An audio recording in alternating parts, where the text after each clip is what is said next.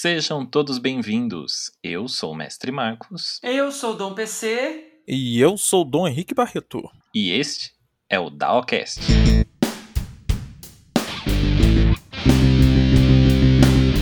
Daocast. E o tema de hoje é. Sobrenatural. Fantasmas não existem. Sim, Dom Quevedo. Você sabe, é verdade, mestre Márcia Fernandes. Sensitiva. Bom, o, o episódio de hoje ele tem um dos temas mais pedidos, isso se não for o mais pedido, pelos nossos ouvintes desde o início do podcast. Eu tava contando isso pro PC agora há pouco, né? Que realmente a quantidade de gente que sempre pedia, que queria ouvir o, os nossos causos daqui, e o momento chegou então. E a gente pediu para os nossos ouvintes também colaborarem, enviando as suas histórias para que a gente possa analisar e aproveitar esse finalzinho de outubro, né? A temática de Halloween, esse lado mais sobrenatural. Então o momento é esse. Já que estamos beirando o Dia das Bruxas, né? Exatamente. que, que é isso? Pensei que era aquele barulho do Chaves lá, da a casa da, da bruxa de 71. Outro gato! Satanás? É você, Satanás?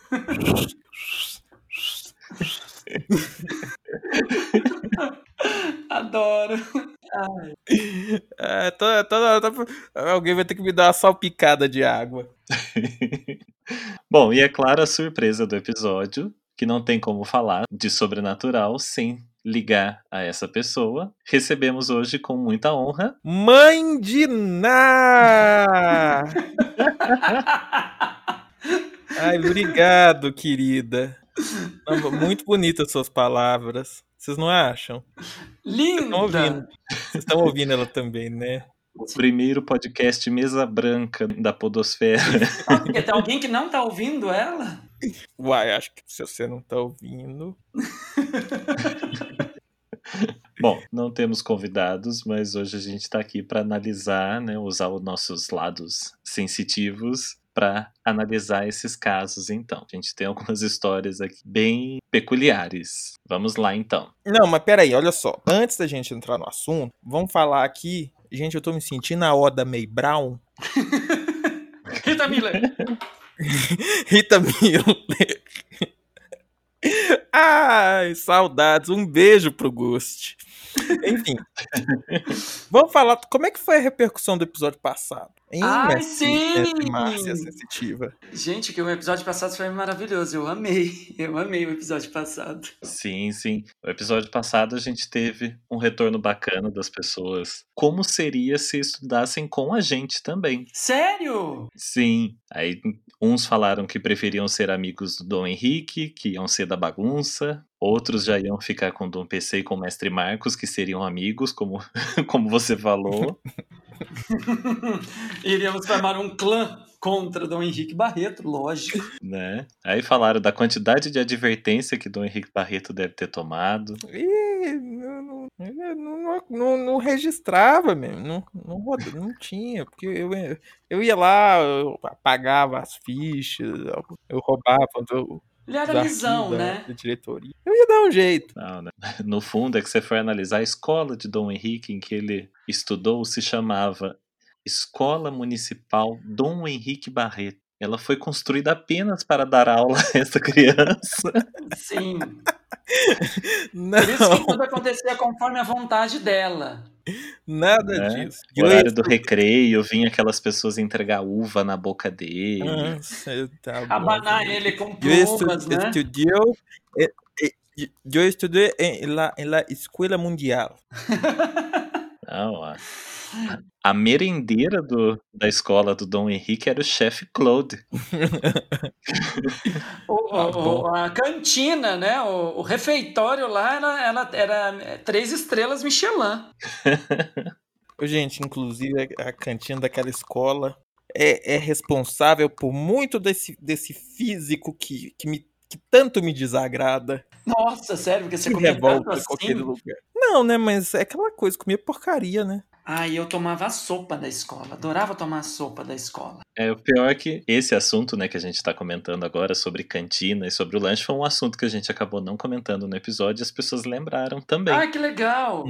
Porque é uma das, uma das coisas, acho que, mais memoráveis de período de escola. Acho que todo mundo deve lembrar em alguma fase. Na minha, pelo menos, foi no, no período do colégio. Colégio e colégio técnico. Como eu amava a pizza enrolada da cantina. Nossa. Hum. Mas, mas era pago, você pagava. Sim, sim. Não, claro. na minha escola, é, como era escola pública, né, de, de primeira Uhum. oitava, era de grátis. Tinha Ah, não. sopa, tinha. Sim. Nossa, era uma delícia. Não, sim, não. Tanto que depois que eu mudei de escola, eu, uma, acho que é a única vez que eu voltei lá na minha escola antiga, né? Que eu falei assim, imagina, não quero nem voltar aqui, eu quero ir pra outra mesmo. Eu voltei lá num dia justamente porque eu queria tomar sopa. Então eu fui no refeitório, encontrei as merendeiras, me abraçaram, tudo, perguntou como eu tava, tudo, e aí eu sentei e tomei a sopa com elas. Criança passa fome. É, é taurino, né? Taurino. Pobre Eu nem fui ver um coleguinha, eu nem fui, não vi nenhum coleguinha, não fui ver coleguinha, não. Fui pra tomar, fui pra tomar uma, uma merenda lá, você acredita? Comeram um sanduíche de presunto. Né, Chavinho? Ah, que Ah, legal, mas então. O episódio, o episódio foi muito bacana. As pessoas elogiaram e deram, trouxeram várias lembranças junto. Eu acho legal, eu gosto de episódios nostálgicos, né? Sim. Aqui a gente fala, fala bastante sobre nostalgia, né? A gente acaba revivendo muita coisa, Praticamente só disso. né? Então, É velha, né, gente? Velha É só louca. fala de antigamente. Não vou falar nada. Bom, então, pra gente entrar no, no nosso assunto de hoje aqui, vamos, antes de entrar em algumas histórias, quero saber se vocês têm esse lado assim. Eu pensei que você falou assim, vamos botar um copo d'água em cima do televisor. né? Todos que estão nos ouvindo, por favor, água filtrada, um copo em cima do seu Spotify. E agora nós vamos ter uma sessão. E não vai ser de BDSM. Não. Exato. Então, assim, vocês têm esse, essas experiências, vocês têm casos, vocês se sentem pessoas. Porque de fato é estranho, é como, é como certos tipos de experiência que assim, a gente pensa, ah, é super normal. Quem tem, quem passa por coisas assim pensa, ah, é super normal, você não, você não viveu isso ainda? e aí quem nunca passou te olha super bizarro, tipo, não. não, eu não, não vejo vultos, eu não sinto coisas. Meu Deus. Então, assim, como que é pra vocês? Ah, então, pra mim, assim, né? É, não é. Porque, pô, eu, eu sou espírita. Eu estudo espiritismo, leio, vou. é, na, na minha cidade, mas eu frequentava centro. Aqui em São Paulo ainda não. Que, aliás, que é uma vergonha não fazer isso. Precisa, preciso fazer isso urgente. É, mas sempre leio, estou sempre lendo é, é, é, as obras espíritas, os livros do Allan Kardec, eu leio o Evangelho segundo o Espiritismo todas as noites, mas eu tenho zero, assim, zero não porque ninguém é zero, né? Todo mundo tem a sua mediunidade, mas eu tenho zero manifestações, eu não nada, não vejo, não ouço, não enxergo, não percebo, nada. Eu falo assim, se tem alguma coisa é muito sutil e é, deve ser alguma coisa ligada mais ao pensamento, ou psicofonia, ou algum tipo de mediunidade nesse sentido, porque para mim é zero. Eu tenho às vezes alguns sonhos. Raramente eu tenho uns sonhos assim que eu me toco e falo assim: não, eu não tô em sonho, eu tô em desdobramento né? Eu tô desdobrado agora, não é um sonho comum, que eu tenho consciência, mas de manifestação assim nada, nada, nada. E eu, e eu sou espírito. E você, Henrique? Ah, minha filha, vamos lá. Dizer assim, é- não, primeiro que, ao contrário do, do PC, eu não sou tão. Não sou, digamos assim. Como é que se diz? Espiritualizado. Não, da religião. Quando você é pratic... não sou praticante da Eu sou uma religião. pessoa religiosíssima. Uhum. Pior que eu sou, é Ai. verdade. Eu sou religioso. Olha, né? Entregando. Eu me entrego. eu sou religioso, eu adoro religião, amo. É um espírito obsessor que tá ao seu lado. Vinha sete horas da noite no templo. Povo. Ah, eu te interrompi, desculpa. Fala. Não, não, vamos lá. Mas é o seguinte, eu não sou tão não sou tão praticante, eu não pratico nem. Mas engraçado que, assim, isso eu e meus pais também, eles também são assim, mas a gente sempre foi muito vinculado a isso, sempre teve uma ligação muito próxima. Então, assim, de ir, a, não de frequentar regularmente, mas de ir a centros espíritas. No, eu tô, gente, vamos só lembrar uma coisa aqui: espiritismo, uma coisa. As religiões de matrizes afro, tipo candomblé, umbanda, parará, parará, que, que umbanda, sei lá, é, é outra coisa, tá? Então, uma coisa, uma coisa, outra coisa, outra coisa. É porque, né, gente, infelizmente tem gente que não, que não entende muito essa diferença. É, então, assim, aí a gente ia em, em centro. Sim, e lembrando que a gente não está aqui para pregar ou julgar as religiões também. Ah, né? com certeza, não. A religião sim, não se julga. Sim. Cada um tem aquela que melhor. Se sentir confortável. Exatamente. É a que melhor explica a sua própria existência. Exato. E acaba que a gente vincula muito essa coisa do, do sobrenatural com o espiritismo, porque ela é uma religião mais racionalizada. Ela, né, ela tenta trazer as coisas para o mundo, para o universo para nosso entendimento, algo, Exato. coisas que não tem, que a gente não consegue explicar.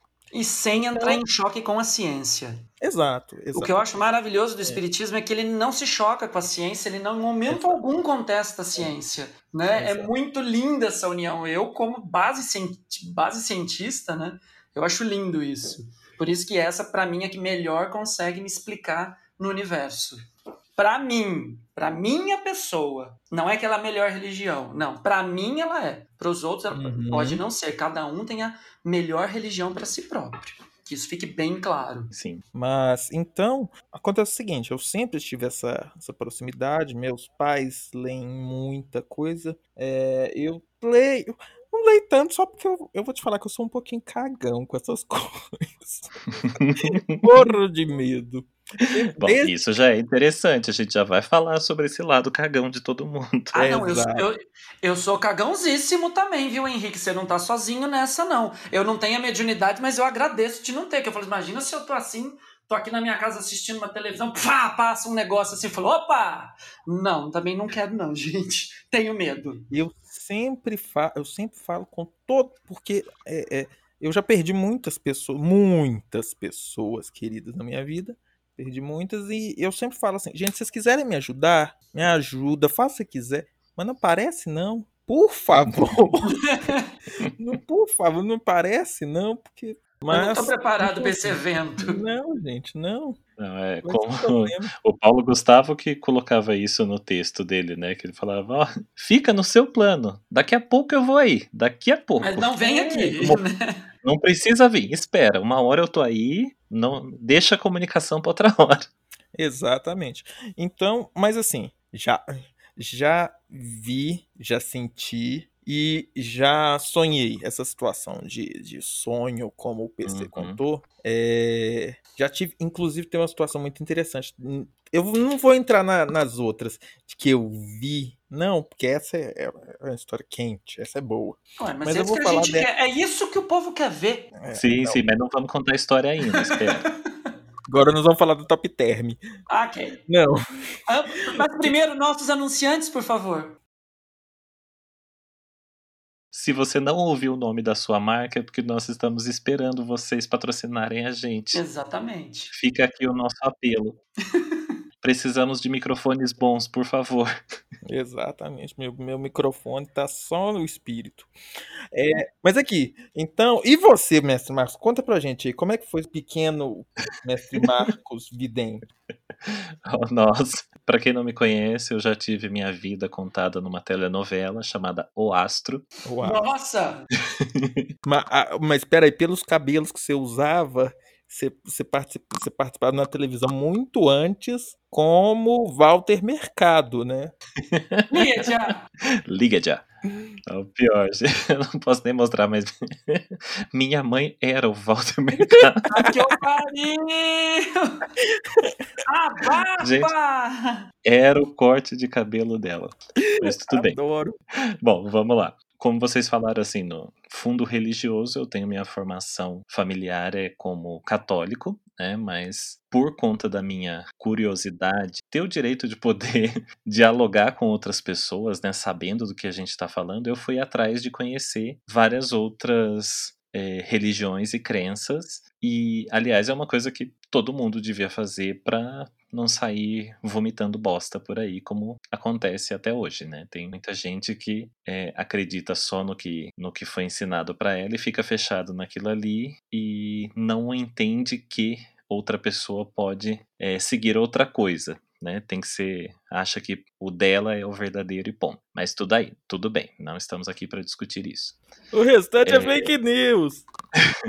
eu, bem diferente de Dom PC e um pouco aí mais parecido com Dom Henrique, eu tenho esse meu lado da mediunidade bem mais aflorado. Com isso, acabei já passando por N experiências esse final de semana. A gente conversou bastante sobre isso, né, PC? Bastante!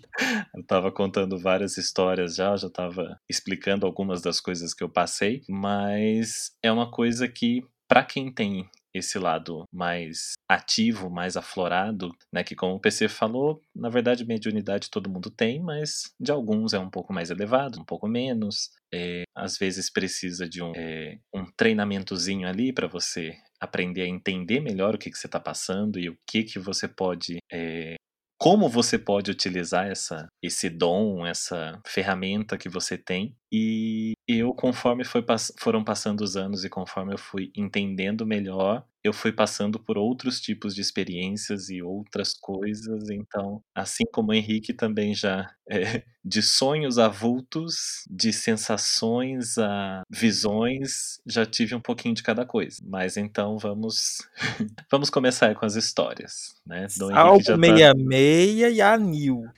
para garantir, né? Pra gente garantir uma, uma, uma entrada no tema segura aqui. Né? É melhor. Passa nos azulejos aí perto de você. Né? Que tem os. Já diz Márcia Sensitiva, os encostinhos gostam de azulejo. É, os defuntos gruda tudo no azulejo. Nossa, vou mandar arrancar todos os azulejos daqui de casa do banheiro da cozinha. Vai ser tudo parede. Bom, o Henrique tá com uma, uma lembrança de uma, uma história dele aí para contar pra gente. Então já pode puxar a primeira. Conta pra gente aí.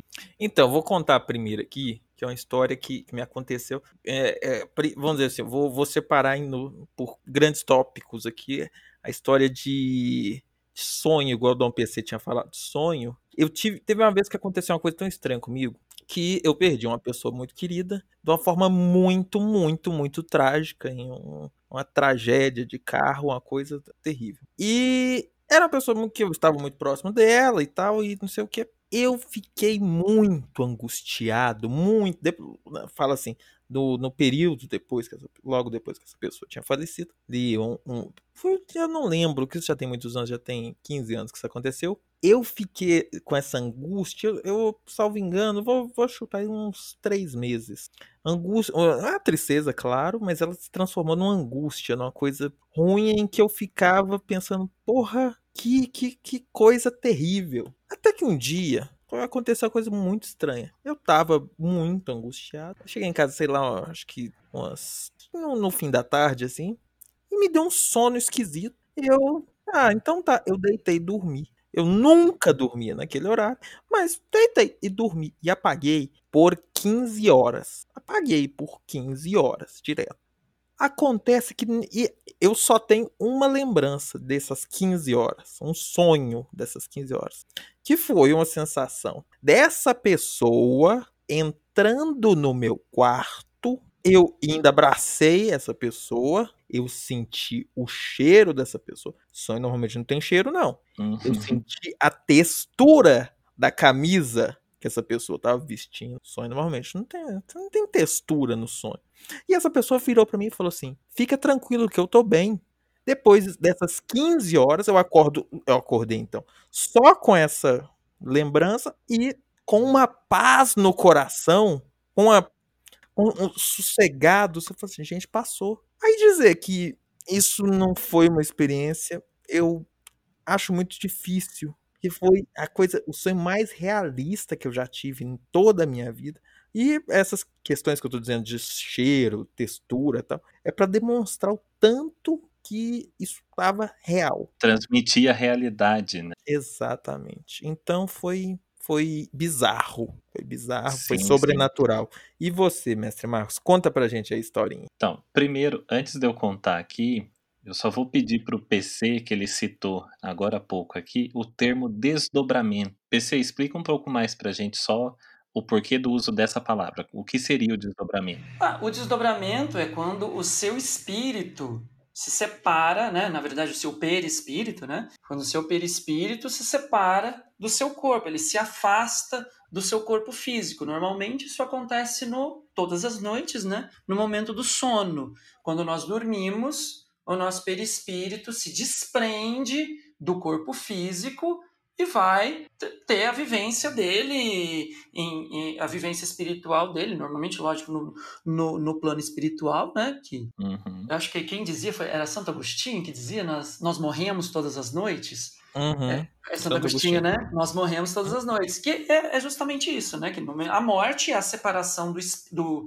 perispírito do espírito do corpo, de- é, é, é irreversível. Mas no sono, não. No sono, é esse Sim, desdobramento. é possível fazer as viagens astrais, é por Exato. isso que é possível você fazer viagens, como a gente estava comentando, né? Não só em planos diferentes, como em tempos diferentes. Porém, algumas pessoas elas têm essa capacidade de ter esse desdobramento consciente, que é aquele momento que você Uhum. se desprende do seu corpo, você se levanta, você olha na cama, você vê o seu corpo deitadinho, você tem a consciência de que você está fora dele e vai seguir a sua jornada espiritual aí até voltar para o seu corpo e acordar para a vivência física, né? Mas isso não é, isso é, é não é o comum, né? Normalmente todos nós dormimos, o espírito vai a gente não vê. Em alguns momentos, eu já tive essas experiências, né? De me acordar assim, eu não vi o corpo, mas eu sentia que eu não estava nele, mas eu também não estava fora, que é, é bem perturbador isso, porque você não se levanta do seu corpo, mas você não se movimenta. Você não consegue se Uhum. movimentar. Eu falo assim, eu falo, você tá ali, mas você tá- não tá ligado, você não tá colado no seu corpo. E aí você fica num momento meio de perturbação, né? Porque você não. Você fala assim, meu Deus, o que, que tá acontecendo? E várias vezes, já aconteceu algumas vezes comigo, e essas várias vezes eu sempre fico desesperado. Eu ainda não aprendi a lidar com isso. Só dessa última vez que eu contei ontem pra vocês, que foi uma coisa assim, foi muito louco, que eu tava no meu trabalho, no meu plantão, e deu um momento de descanso, eu dormi, e eu tava no alojamento, tinha outra pessoa dormindo do lado, na cama ao lado, né? E eu me vi na porta do quarto, olhando o corredor e olhando as camas e o meu corpo e o corpo do meu colega dormindo, né? E eu falei, caralho, tô dormindo mesmo, porque já estava amanhecendo e a luz estava totalmente diferente. E aí eu olhava e falei assim, nossa, eu tô fora do meu corpo, tudo. Aí me veio um clique, falei, caraca, olha esse lugar que eu trabalho, muita gente morre, tem muita coisa de gente morta aqui, pelo amor de Deus. Eu vou começar a ver que meu medo sempre é ver o espírito. Eu falei, preciso voltar pro meu corpo. E aí, foi muito louco, porque eu fiquei num dilema. Eu falei, caralho, eu troquei de cama do meio da noite. Qual sou eu agora? Onde eu me deito? E eu olhava os dois e falava assim, eu não sei qual sou eu. Eu não sabia assim, em quem eu me deito pra eu acordar. Aí aconteceu alguma coisa, de repente eu acordo, já, o dia já tinha raiado, né? Eu acordo, meu colega tá dormindo na cama do lado e eu tô ali deitadinho no meu. Acordei eu mesmo, né? Mas lógico, óbvio que é impossível deitar no corpo de outra pessoa, né? Isso não Não, mas peraí, você no sonho você não via o rosto de quem Eu não via, porque a gente estava coberto e estava meio em penumbra, né? A luz, quando você está em desdobramento, a luz é Uhum. diferente, o espaço é É diferente. diferente. Ah, o, o, o, o ambiente que nós vivemos no plano físico, Uhum. ele no plano astral é diferente. Por exemplo, meu apartamento no plano astral, os sonhos que eu já tive nele, os desdobramentos que eu tive nele, é uma coisa assim. Esse corredor aqui dos quartos, ele é enorme, ele é amplo, tem várias portas, ele é iluminado, é, é, é bem diferente. Então, Uhum. e ali eu não conseguia reconhecer, né? Aí eu acordei, eu até comecei a rir. Eu falei, olha, gente, como assim? Já pensou? Se eu deito no, no corpo do meu amigo, eu acordo ele? Falei, nossa, que ridículo eu pensar isso. Como? Pessoa que lê e estuda.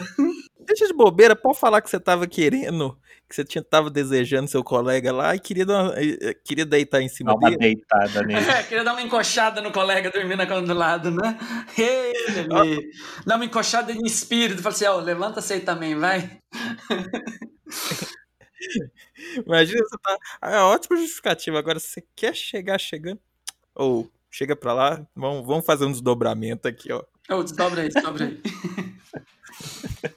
Eu acho que esse foi um dos últimos. Eu raramente desdobro, mas esse, se não me engano, foi um, um dos últimos desdobramentos e foi o mais distante que eu cheguei do meu corpo. Tipo assim, dois metros. E ver, os outros não. Eu sempre tô deitado na cama, tô no meu corpo, mas eu tô um pouquinho deslocado dele. Uhum. Uhum. É, é engraçado que essa ocasião lá que eu contei do meu tio também, eu tinha essa. Eu via que eu tava deitado também. Eu, quer dizer, eu não me via. Eu sabia que eu tava. Porque, eu- vamos dizer assim, eu levantei e fiquei Era em- olhando pra porta. Eu tava. Era em primeira pessoa. Você sabia que era você e não uma visão É, de Tá. fora. sei que. Ah, o que que tá aqui atrás de mim? Sou eu. Mas eu tô em pé. Então, tipo. Mas, porra, eu tava, tava tão preocupado com, com coisas mais importantes, que no caso era essa pessoa. Eu assim, não, peraí, eu tô vivo, de- de- deixa, depois eu olho isso. E assim. Mas e, e você, mestre Marco? Bom, já que cada um contou uma história pessoal, eu vou, vou contar uma minha que tem um pouco a ver com essa parte de sonho, antes da gente abrir e começar a entrar nas histórias das pessoas de fora também. A minha tem um pouco a ver com é, um dos casos que o PC acabou de citar ali, que às vezes, né, no- quando a gente inicia esses desdobramentos, né, a gente entra nesse, nesse modo de sonho que normalmente indica, né, ele te abre, te deixa aberto para um contato com coisas de fora, uma forma de você processar melhor uma coisa que está acontecendo dentro de você, é, abrir para contatos externos, na verdade, influenciarem é, a sua o seu entendimento, né? Porque às vezes a gente também é, ou não quer aceitar alguma coisa ou não consegue ver alguma coisa e através desses desdobramentos alguém vem até você para te ajudar a entender melhor aquilo ali e é daí também vem os é, os sonhos com sinais, né, que podem ser de certa forma premonitórios também. Mas eu tive uma situação, né, a, a minha história tem até um título. Aqui eu separei todas as histórias que a gente vai contar hoje, eu dei um título para cada uma. É, a minha eu coloquei assim: um dementador em minha casa. Um dementador? Em minha casa. É, um Gugu, eu é um tive uma. Bem, bem assustador, né? É um Gugu, um Gugu assustador. Imagina. O Dementador, né? Se você que está ouvindo a gente é fã de Harry Potter, sabe quem é. Mas quem não, quem não conhece, um Dementador é um, um tipo de criatura, né? Do universo do Harry Potter lá. Mas que eu achei que coube muito bem para pra minha história aqui. É uma criatura sombria da escuridão, capaz de sugar do ambiente tudo que há de bom. E eis o que aconteceu. Estava eu dormindo e, do nada, sou trazido de volta para minha consciência. Eu venho para um estado de paralisia do sono, né? Uma coisa que acontece bastante também. Eu sou trazido para para minha consciência. Eu estou deitado, tenho certeza que estou acordado, porém eu não consigo me mover. Nesse reflexo que eu tenho, eu olho para minha janela aqui do quarto. É uma janela de blindex e ela está sem persiana. Eu não uso cortina. Eu gosto de acordar com luz natural. Sim, eu sou doido.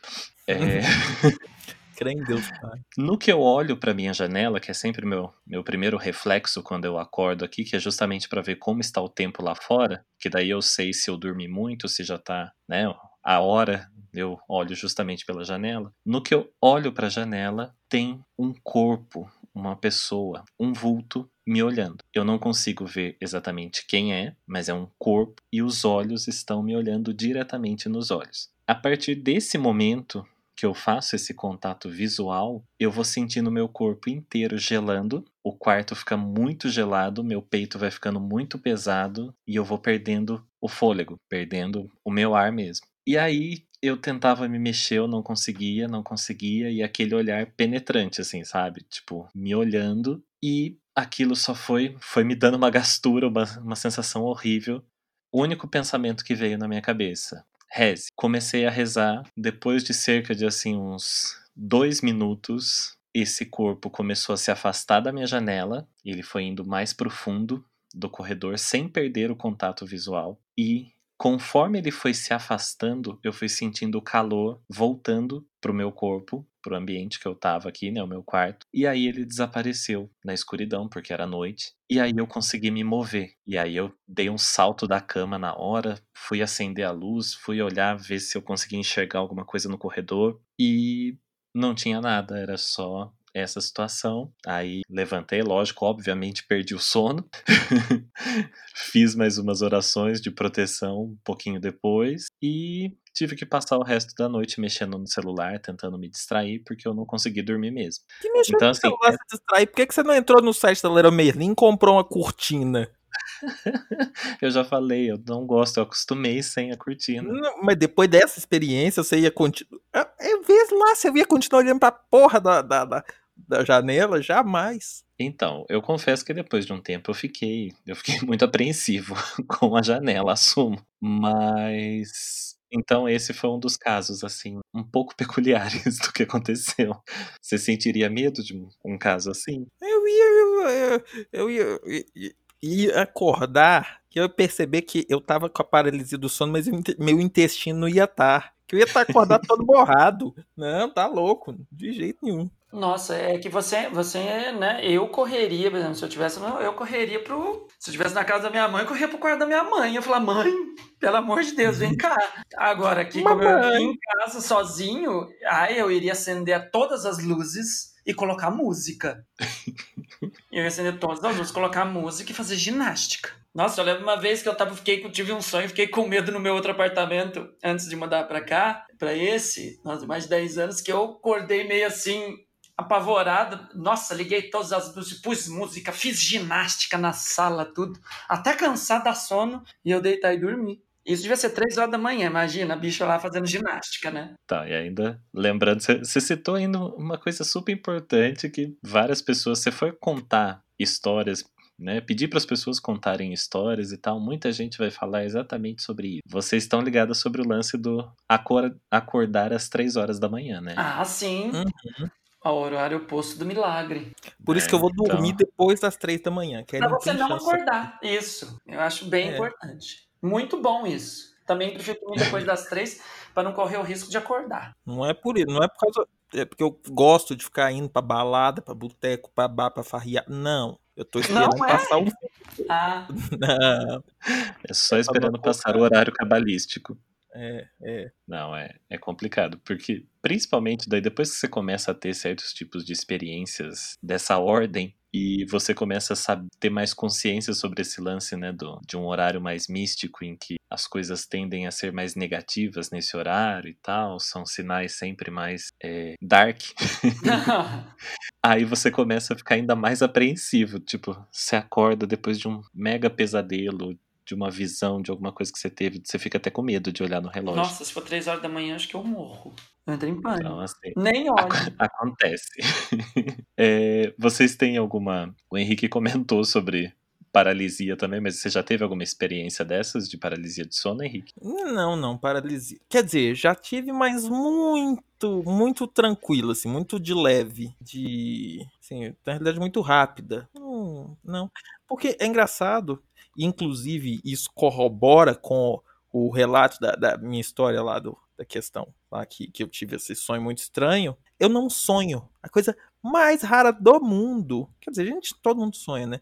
Mas é, eu me lembro. É, eu não me lembro nunca, nunca. Ai, Nem quando eu era criança, Então. nem hoje. Então, é, é, Não, acontece Então, eu não. tava contando isso, eu tava contando isso pro PC também. Eu também tenho esse lado de que normalmente, né, embora todo mundo, né, as pessoas dizem, né, os, é, os médicos, né, dizem, todo mundo sonha, todo mundo sonha. Só que nem todo mundo é capaz de lembrar dos seus sonhos. E eu Uhum. sempre fui muito, assim, meio que traumatizado com isso, porque eu realmente também não lembro dos meus sonhos. Porém, e aí quanto mais o tempo passa, mais eu entendo isso daí, é, toda vez que eu me lembro de um sonho, de algum desdobramento, né, como a gente tem falado, é porque realmente isso vem de uma linha diferente. Ele não é só um, um, uma piração da minha cabeça no momento de relaxar o cérebro e relaxar o corpo e tal. Aquilo realmente tem um extra. então, Tem um se eu motivo pra estar lembrei. lembrando aquele sonho, né? Tem Isso, alguma se, coisa que se eu precisa ser dita se através lembrei, daquele sonho. se eu lembrei, tem alguma coisa ali. É. Então tem sempre que ficar esperto de tentar lembrar, de pegar o máximo de detalhe. Aliás, é uma coisa interessante, é uma dica para quem ouve a gente e tal, o famoso caderninho do lado da cama. É. Porque e isso principalmente para quem faz terapia, que é interessante, os terapeutas normalmente gostam de estudar bastante o comportamento da gente nos sonhos. É, ter um caderninho do lado da cama é bom, porque se você acorda e lembra do sonho, já anota. Porque o sonho vai esvaecendo, né? Sim, a gente vai perdendo imagens, vai perdendo os detalhes do sonho. Muito. Eu vou perdendo total. E como eu sempre conto- gosto de contar pro terapeuta dos sonhos, que eu adoro também ouvir a interpretação do, do terapeuta, né? Da, sobre, sobre o sonho. Não apenas que eu tenho minha visão espiritual, mas eu gosto também de entender essa interpretação psicológica da, da, da coisa. Porque boa parte, que nem o Henrique falou, a gente não se lembra, né?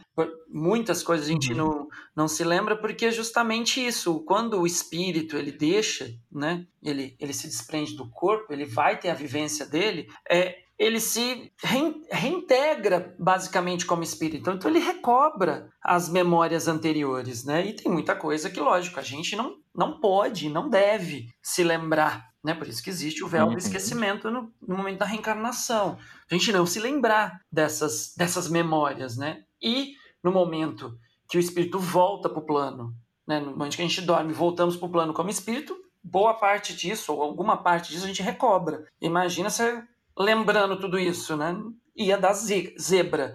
Então, por isso que em muitas coisas a gente, pro- é, propositalmente, lógico, né? Por uma ordem divina, a gente não se lembra, para não ter um problema maior quando voltasse. Exatamente. Imagina se acontecesse isso, eu ia, imagina, eu ia sair do meu corpo, ia ir na sua casa enquanto vocês duas estão aí, ia ver vocês falando mal de mim, eu ia ficar muito puto e ia acabar o Dalcast. Ah, presta atenção! Eu ia saber que esse, esse- que esse é um podcast de, não é de dominadores, é de serpentes. Ah, para com isso. Você acha. Presta- Olha bem pra mim. Eu sou um espírito elevado. Você acha que eu tenho tempo pra ficar gastando o meu sonho com esse povo do umbral?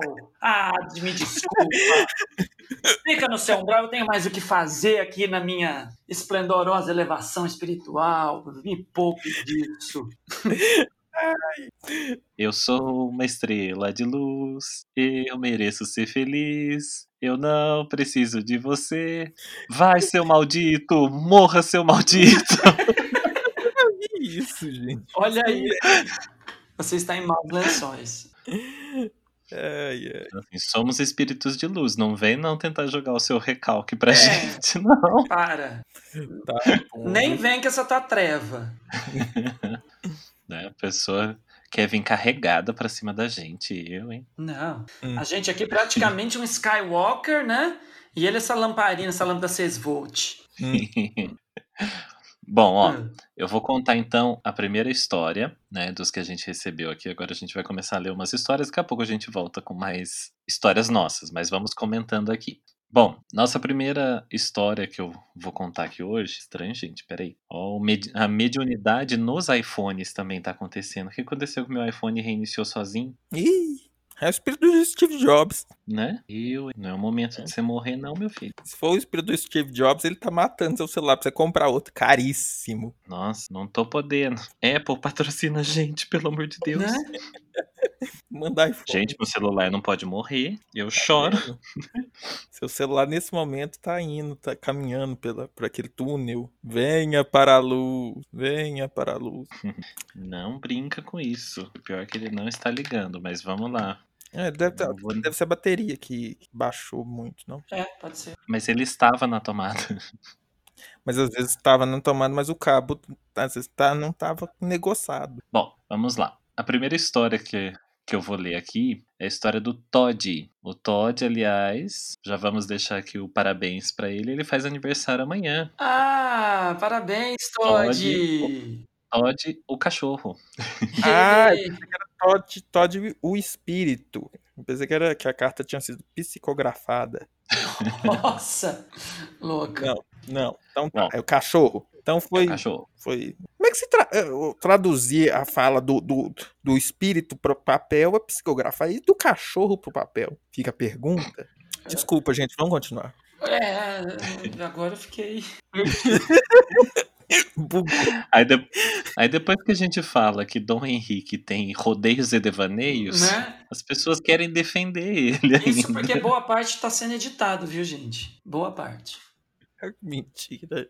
Bom, o Todd conta uma história aqui que, me desculpa, Todd, eu vou ter que realmente dar uma editada porque ela tá bem grande. Mas ele conta que quando ele era criança, lá por volta dos 4 anos, ele dormia com a mãe dele, que o pai dele viajava, ele dormia na cama da mãe dele. E ele tinha uns sonhos em que ele acordava e a cama já não era, como o PC tinha acabado de falar, que muda, né? O ambiente dá aquela mudada. É, ao invés da cama, ele estava como se fosse num cemitério maldito, sabe? Tipo, só terra no chão. Ele tentava se cobrir com o cobertor, mas quanto mais ele tentava pegar o cobertor, mais ele pegava terra. E ele via uma uma pequena plantinha assim, pequena, triste, né? uma planta morrendo ali. E aquilo perturbava ele, porque ele, ele via aquilo ali acordava chorando. A mãe dele falava para ele se acalmar e tal, e para ele parar de chorar e depois relaxar para dormir de novo. E esse sonho era recorrente. Passaram-se alguns anos, ele parou de ter esses sonhos e tudo mais. Aí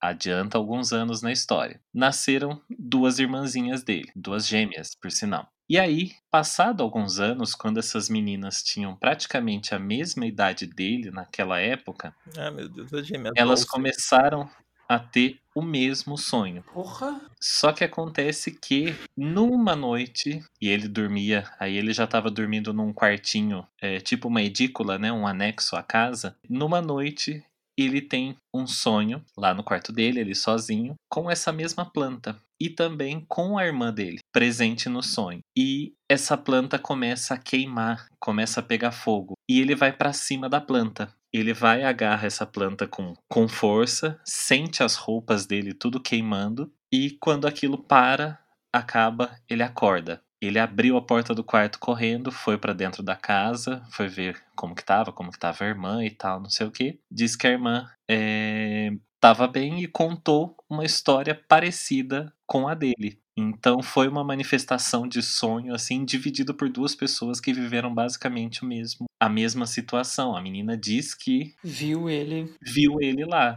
E o mais engraçado é que assim, é o sonho que basicamente é aquele que ele vivia quando era criança. Era a mesma planta, só que agora ela tava em, em chamas. Era uma. como se fosse uma entidade, uma. Era, sei lá. então, eu, eu fiquei meio atencioso aqui justamente nessa parte de que ele fala que dividiu o sonho com outra pessoa. É, na verdade, mas se ele falava que as outras. Ele tinha o sonho da- quando criança, depois as irmãs passaram a ter esse sonho. Uma Aí das irmãs. Ah, uma! Ah, Isso. entendi. Uma das irmãs teve esse sonho e depois eles tiveram o sonho junto. Isso. Tá. É, bem interessante. Espíritos provavelmente da mesma que tem alguma algum passado comum aí. Nossa, né? Irmãos, né? Dificilmente você não vai ter um Sim. vínculo é, com pessoas da mesma família. É muito difícil isso não acontecer. Normalmente as pessoas da mesma família, do mesmo núcleo familiar, elas já elas normalmente já têm vínculos que são trazidos de outras existências. Então, por isso talvez esse esse compartilhar o sonho, né? Na verdade, eles só estavam voltando para um lugar comum de ambos, que eu acredito. Mas Sim. gostaria também de ouvir o que um psicólogo diria disso. É interessante. Gosto de ouvir os dois lados. Sim, é curioso. Né? Muito legal. Ó, eu vou ler uma outra história aqui, que essa chegou pela Daniela e o título da história dela é Uma Coça do Além. Oh, oh! Ó, vamos lá. Vou ler ela, ela mandou uma introduçãozinha aqui. Oi, tudo bem? Me chamo Daniela, tenho 28 anos e conheci vocês através de um comentário de um ouvinte de vocês, o Caio. Ah, olha o Caio aí, gente. É outra entidade. No... É outra entidade. O cara falou que conheceu porque é, ele falou que o pior chifre da vida dele, ele tinha contado num podcast, ela ficou curiosa e agora tá aqui. É, fofoqueira! então, a história dela. Quando ela era mais nova, ela tinha uma época muito rebelde em que ela estava se envolvendo com gente barra pesada. E a mãe dela mandou ela pro interior para morar com a avó. Ela não gostou da ideia e pensou: vou infernar a vida dessa velha e ela vai me mandar de volta em uma semana. Olha que menina difícil. Que isso, gente. Eita. Tudo que eu fazia, ela perdoava. Nada tirava ela do sério. Sempre dizia que estava tudo bem e continuava a me tratar bem. E eu fui cuzona, eu sei. Que bom que você sabe. e isso Você me vai deixou pagar com por isso, raiva. viu? Pensa que o universo não vai te devolver isso não, porque vai. Fazer isso com vó, você vai ver. E isso me deixou com raiva porque eu queria ir pra casa e pra junto daqueles que eu pensava ser os meus amigos. Então resolvi mexer nas imagens dela. Acabei derrubando elas de propósito e com isso ela veio pra cima de mim e eu empurrei ela na parede. Meu Deus. Que isso? Depois, depois me Peraí, tranquei no meu é- quarto. ela é a Doris? Depois eu me tranquei no meu quarto e peguei no sono. Tive um sonho muito estranho. Um senhor de uns 40 anos estava me dando uma surra de cinto e dizendo: Não toque na minha menina, não toque na minha menina. Isso é pra você aprender a não mexer com ela. Quando eu acordei, eu tava toda dolorida e com marca de cinto pelas costas, pelos braços e pelas pernas. Uhul! Eu nem conseguia me mexer direito. Quando consegui sair do quarto, contei para minha avó. Ela olhou e ficou pálida, tão pálida que eu pensei que ela ia morrer. Sentei ela na cadeira, dei água com açúcar e tentei saber o que estava acontecendo. Eu só queria ir embora e não matar ela mais. Quando ela voltou a si, contei sobre o sonho, e na parede da sala tinha um quadro. Quando eu vi a foto, falei: Vó, foi ele. Era esse cara da foto que me bateu. Ela contou que era o pai dela e que ele tinha mania de bater de cinto nos filhos. E quando os irmãos dela faziam algo com ela, e, falou, e ela falou exatamente o que ele disse no sonho. Esse cinto tinha as iniciais A e R na fivela, de Antônio Ribeiro, o nome dele. Eu quase desmaiei. Pedi perdão à minha avó e depois daquela surra que ganhei do meu avô, que morreu 10 anos antes de eu nascer, nunca mais fui rebelde. Então o universo já acertou. É. Antônio Então, Ribeiro, um beijo pra você, viu, querido? Maravilhoso, Antônio Ribeiro. Isso mesmo. Faz isso. Não deixa, não. Educando crianças desde 1900. Desde 10 anos, an... 10 anos antes, né? Mas não é verdade, gente. Você vê, uma boa surra não põe a coisa no, no eixo. Põe, né? Ai, Põe. não tem, não adianta. Tem hora que é aquilo. Ainda bem que eu fui educado na década de 80.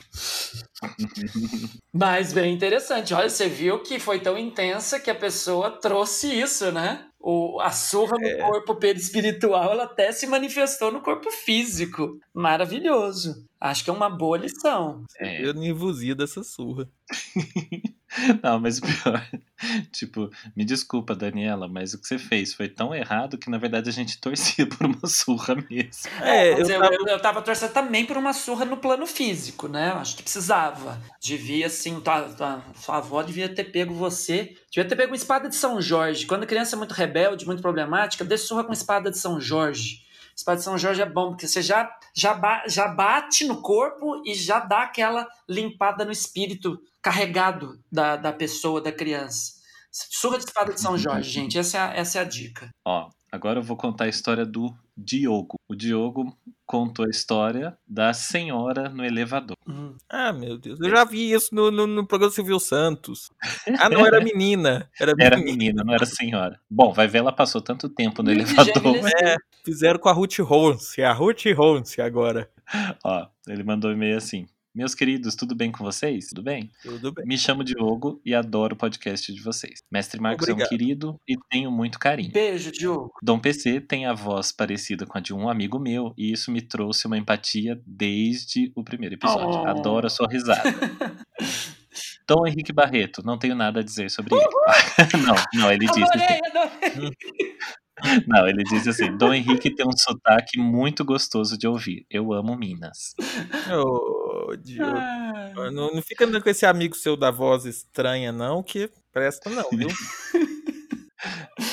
Bom, aí ele diz assim: quando eu vi que teriam relatos sobrenaturais, eu disse: chegou o meu momento. Bom, vou contar um caso que aconteceu comigo logo que eu me mudei para um apartamento aqui no centro de São Paulo. Apartamento velho, meu Deus, que medo. Eu morava no 18º andar no prédio, e nesse andar somente o meu apartamento estava alugado. Era um prédio misto entre comercial e residencial, coisa normal ali pelo centro. Um dia voltando para casa, subi no elevador com uma senhora. Ah. Puxei conversa e ela foi simpática. Perguntou se eu era novo no prédio e respondi que tinha acabado de me mudar. Ela então disse que alguns anos atrás teve um incêndio no prédio e que foi tirada à força do apartamento meio sonolenta por um bom- bombeiro. Nisso já estávamos próximos do meu andar e percebi que ela não desceu. Perguntei de qual andar ela era e de prontidão me disse que mora no 18º. Ai, tô arrepiada aqui. Descemos do elevador e me despedi seguindo pelo corredor até o meu apartamento. Quando me virei, ela não estava mais lá.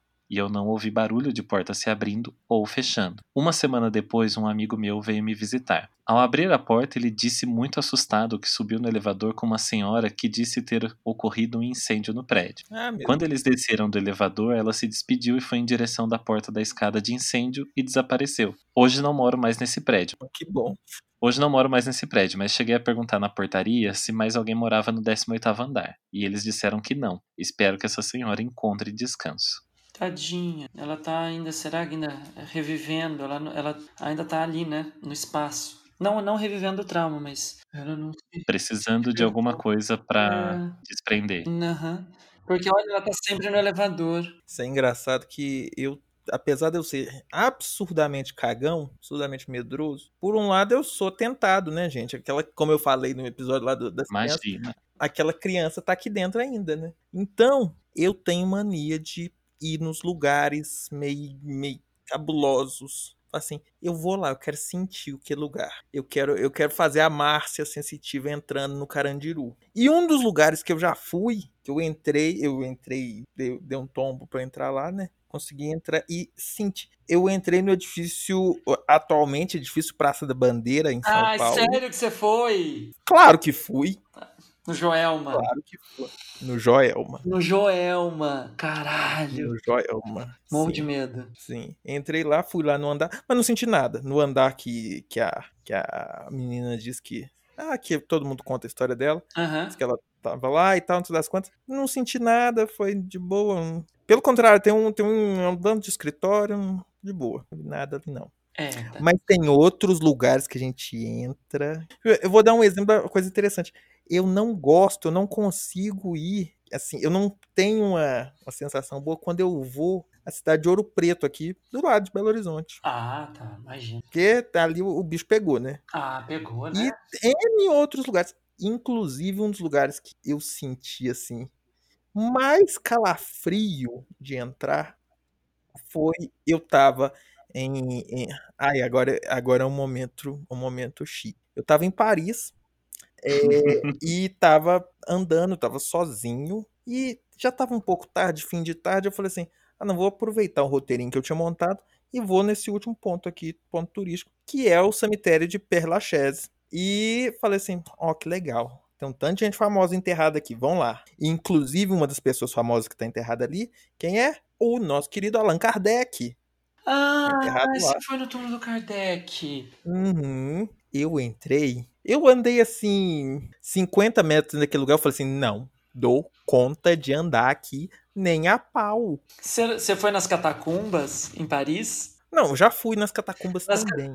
E, e de boa nas catacumbas? Eu fui nas catacumbas, eu andei no meio daquela saiada, tudo. Não sei- senti nada, né? Nada, Nada. nada. Absolutamente É. nada também. Eu tenho medo, mas quero. É, é, É, um- é um- uma assim. trajetória embaixo da terra. São corredores e Uhum. corredores de ossos, crânios, fêmurs, tudo empilhadinho. É. E você vai andando por eles. É uma experiência fantástica em Paris. Aquela minha caveirinha que eu tenho aqui em casa é, é de lá, que depois você compra souvenir, uma caveirinha de plástico. Aí eu Uhum. comprei. É, ah, esse que você falou do cemitério, eu tive uma coisa muito estranha, mas o meu foi o oposto.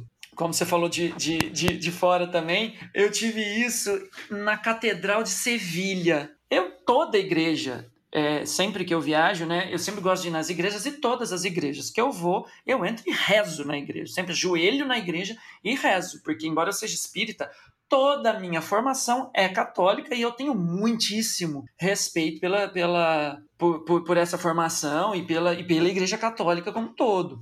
E porque você tem muito pecado para pagar, né? Sim, também tem, tem muita coisa para pagar. Então, eu, toda igreja eu entro, joelho, rezo, rezo minha Ave Maria, meu Pai Nosso, normal, como todo bom católico faria. Gosto muito desse ritual, inclusive. E aí eu tô lá, belíssimo, né, na Catedral de Sevilha, maravilhosa Tô rezando, menina, de repente, me vem um calor, assim, uma onda de calor no corpo. Parecia uma, um fogagem de menopausa. Me vem uma onda de calor e uma coisa, uma sensação tão boa, uma felicidade. Mas uma felicidade que me queimava. Era uma felicidade que ardia. Eu falei, e aquilo assim me deu vontade de chorar, mas chorar, e de repente eu tava de olho fechado, mas ao mesmo tempo que eu tava de olho fechado, eu me via na igreja, mas em volta, assim, tudo branco, branco, branco, muito branco, muito iluminado em volta. E como se tivesse pessoas ali em volta de mim. Mas como se? Porque eu não via. Mas muito branco, muita luz, assim. E aquela sensação, eu falei, gente, eu tive uma epifania, porque foi uma felicidade tão indescritível e foi assim, veio, durou uns alguns minutinhos, dois, três minutinhos e passou. E eu, na hora que eu vi, mas eu tinha uhum. chorado de molhar ali. Uhum. É, isso já aconteceu comigo também, em alguns lugares. O... É aquela coisa, né? A gente grava mais a...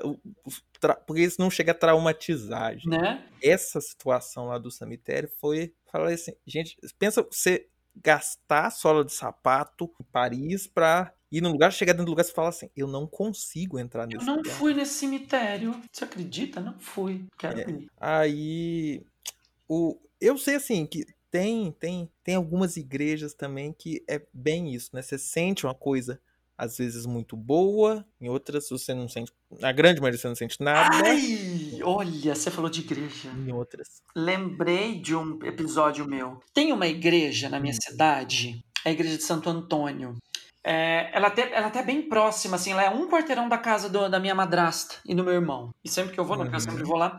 Essa igreja, ela fica na frente do bosque da cidade. E o bosque da minha cidade ele é sombrio. O bosque em frente ao cemitério. E é um bosque sombrio. Ele não. Sabe aquele lugar que não é agradável? À noite uhum. ele é uhum. sinistro. E a igreja, ela fica exatamente. né? O bosque fica no fundo, fica nas costas da igreja. E a igreja de Santo Antônio. E eu sempre achei ali uma coisa sinistra, um pouquinho. Uma vez eu tive um sonho que eu corria pela minha cidade. E eu corria. E alguma coisa, umas coisas fica me perseguindo. E eu corria, eu me escondia, corria, corria, corria.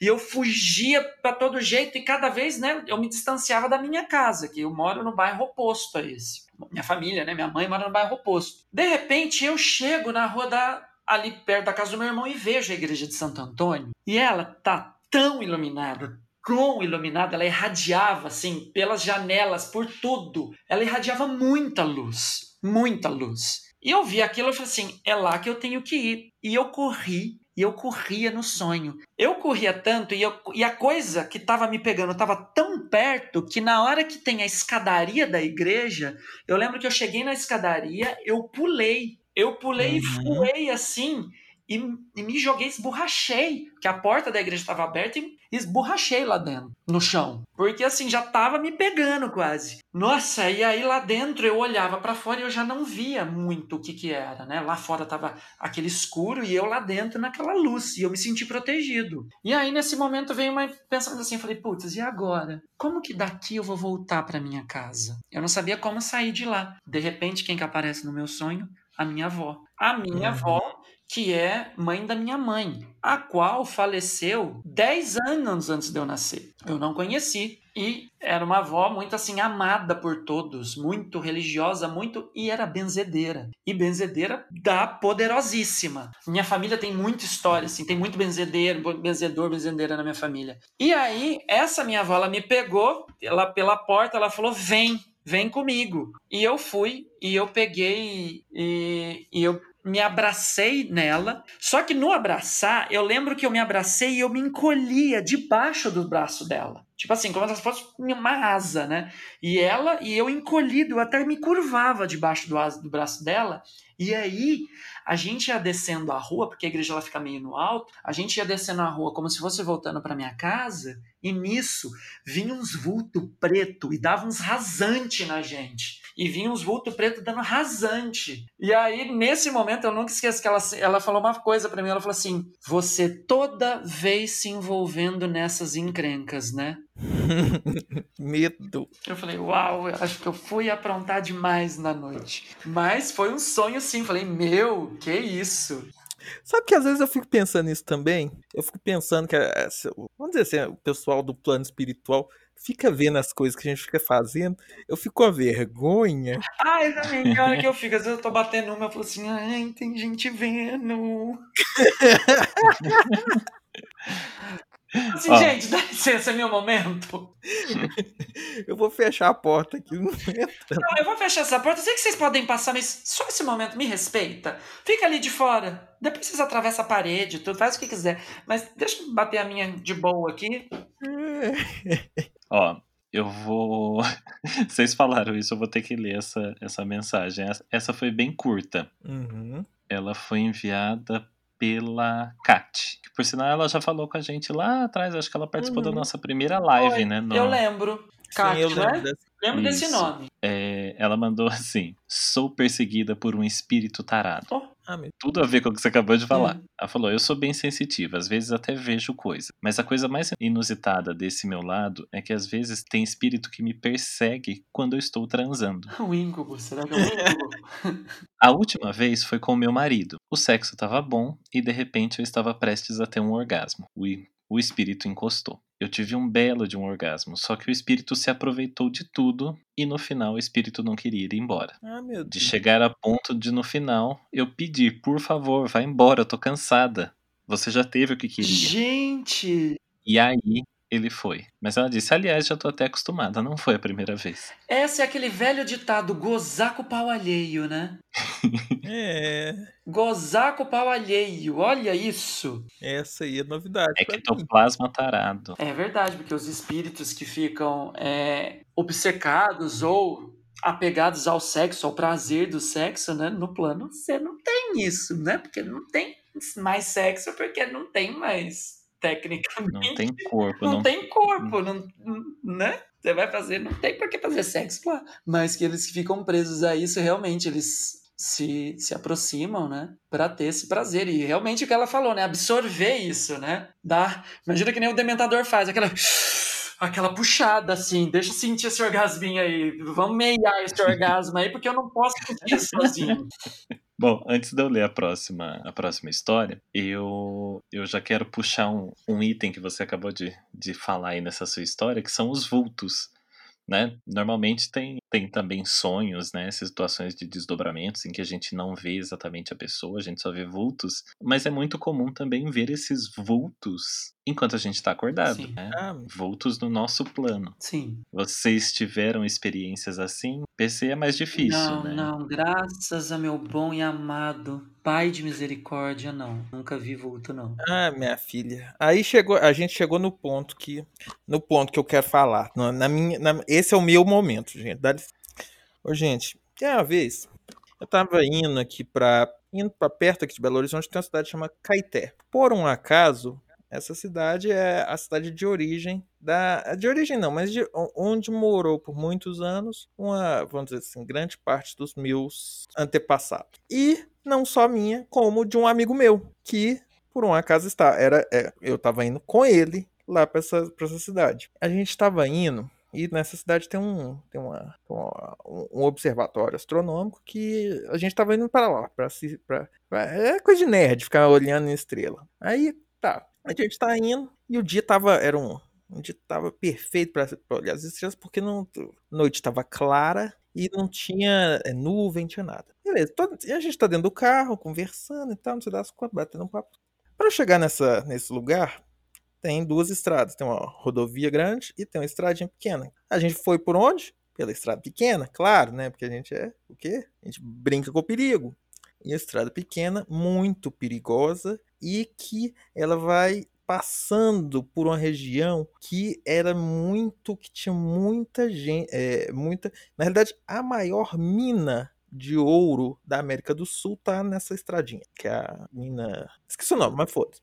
Aí estamos lá passando e tal. E o esse amigo meu já tinha, ele já tinha passado ali comigo várias vezes e tal, tudo tranquilo, a gente brincava muito, ria muito. Até que um certo momento, ele estava dirigindo e eu estava no passageiro. Esse, ele tava, a gente estava no carro assim, o, ele fez uma curva e virou, pegou uma retinha. De repente, nessa reta apareceu uma água na pista. Só que é muito estranho ter uma água na pista porque a noite estava clara e essa estrada, ela corta ela corre pelo alto dos morros. Não, ela não, não é pelo água, vale. né? Hã? Não pode ter água, senão tinha escorrido. Exato, tinha escorrido para qualquer um dos lados. É. Aí o tamo lá, e olha, eu fiquei olhando falando, gente, que estranho essa água aqui. De repente, chegou um pouco mais perto, o farol do carro conseguiu pegar melhor. Haviam duas pessoas paradas no meio dessa estrada. Ele eu vi essas duas pessoas. Ele tão viu que diminuiu o carro falou assim: ó, de repente eu senti um trem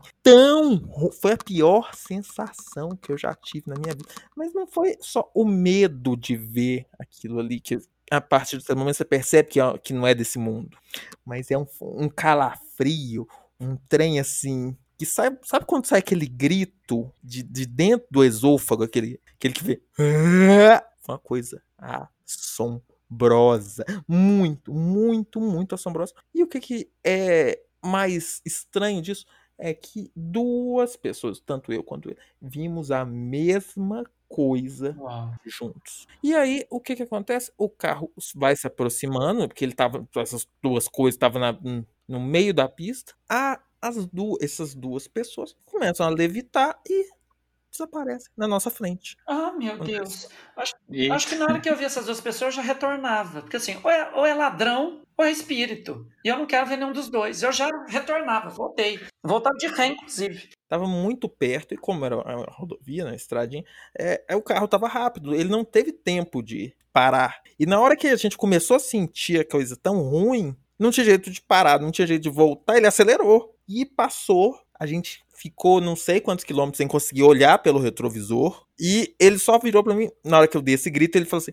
Você viu? Eu falei, eu vi. E a gente ficou calado. Depois de, de, de, Quando a gente conseguiu chegar nessa cidade, falamos assim: gente, ficou. A gente ficou assombrado. A gente não, não foi caçar o observatório, a gente voltou para casa pela estrada grande, muito iluminada, com muita gente. E mesmo assim, com o cu na mão, porque é, eu, tanto eu quanto ele tivemos certeza, tanto de sensação quanto de visão, que aquilo ali era uma coisa sobrenatural que a gente viu e que não tinha explicação.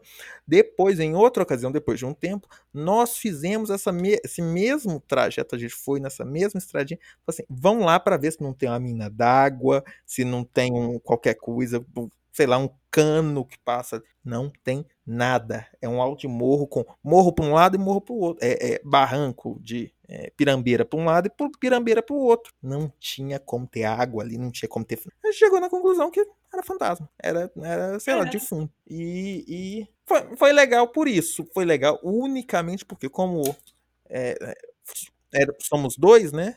A Os gente. Eu, é, não tem como falar se eu tô ficando louco é loucura, é maluquice, não. Então, isso para mim foi, como falar assim, a experiência mais inconteste. Uhum. É essa experiência.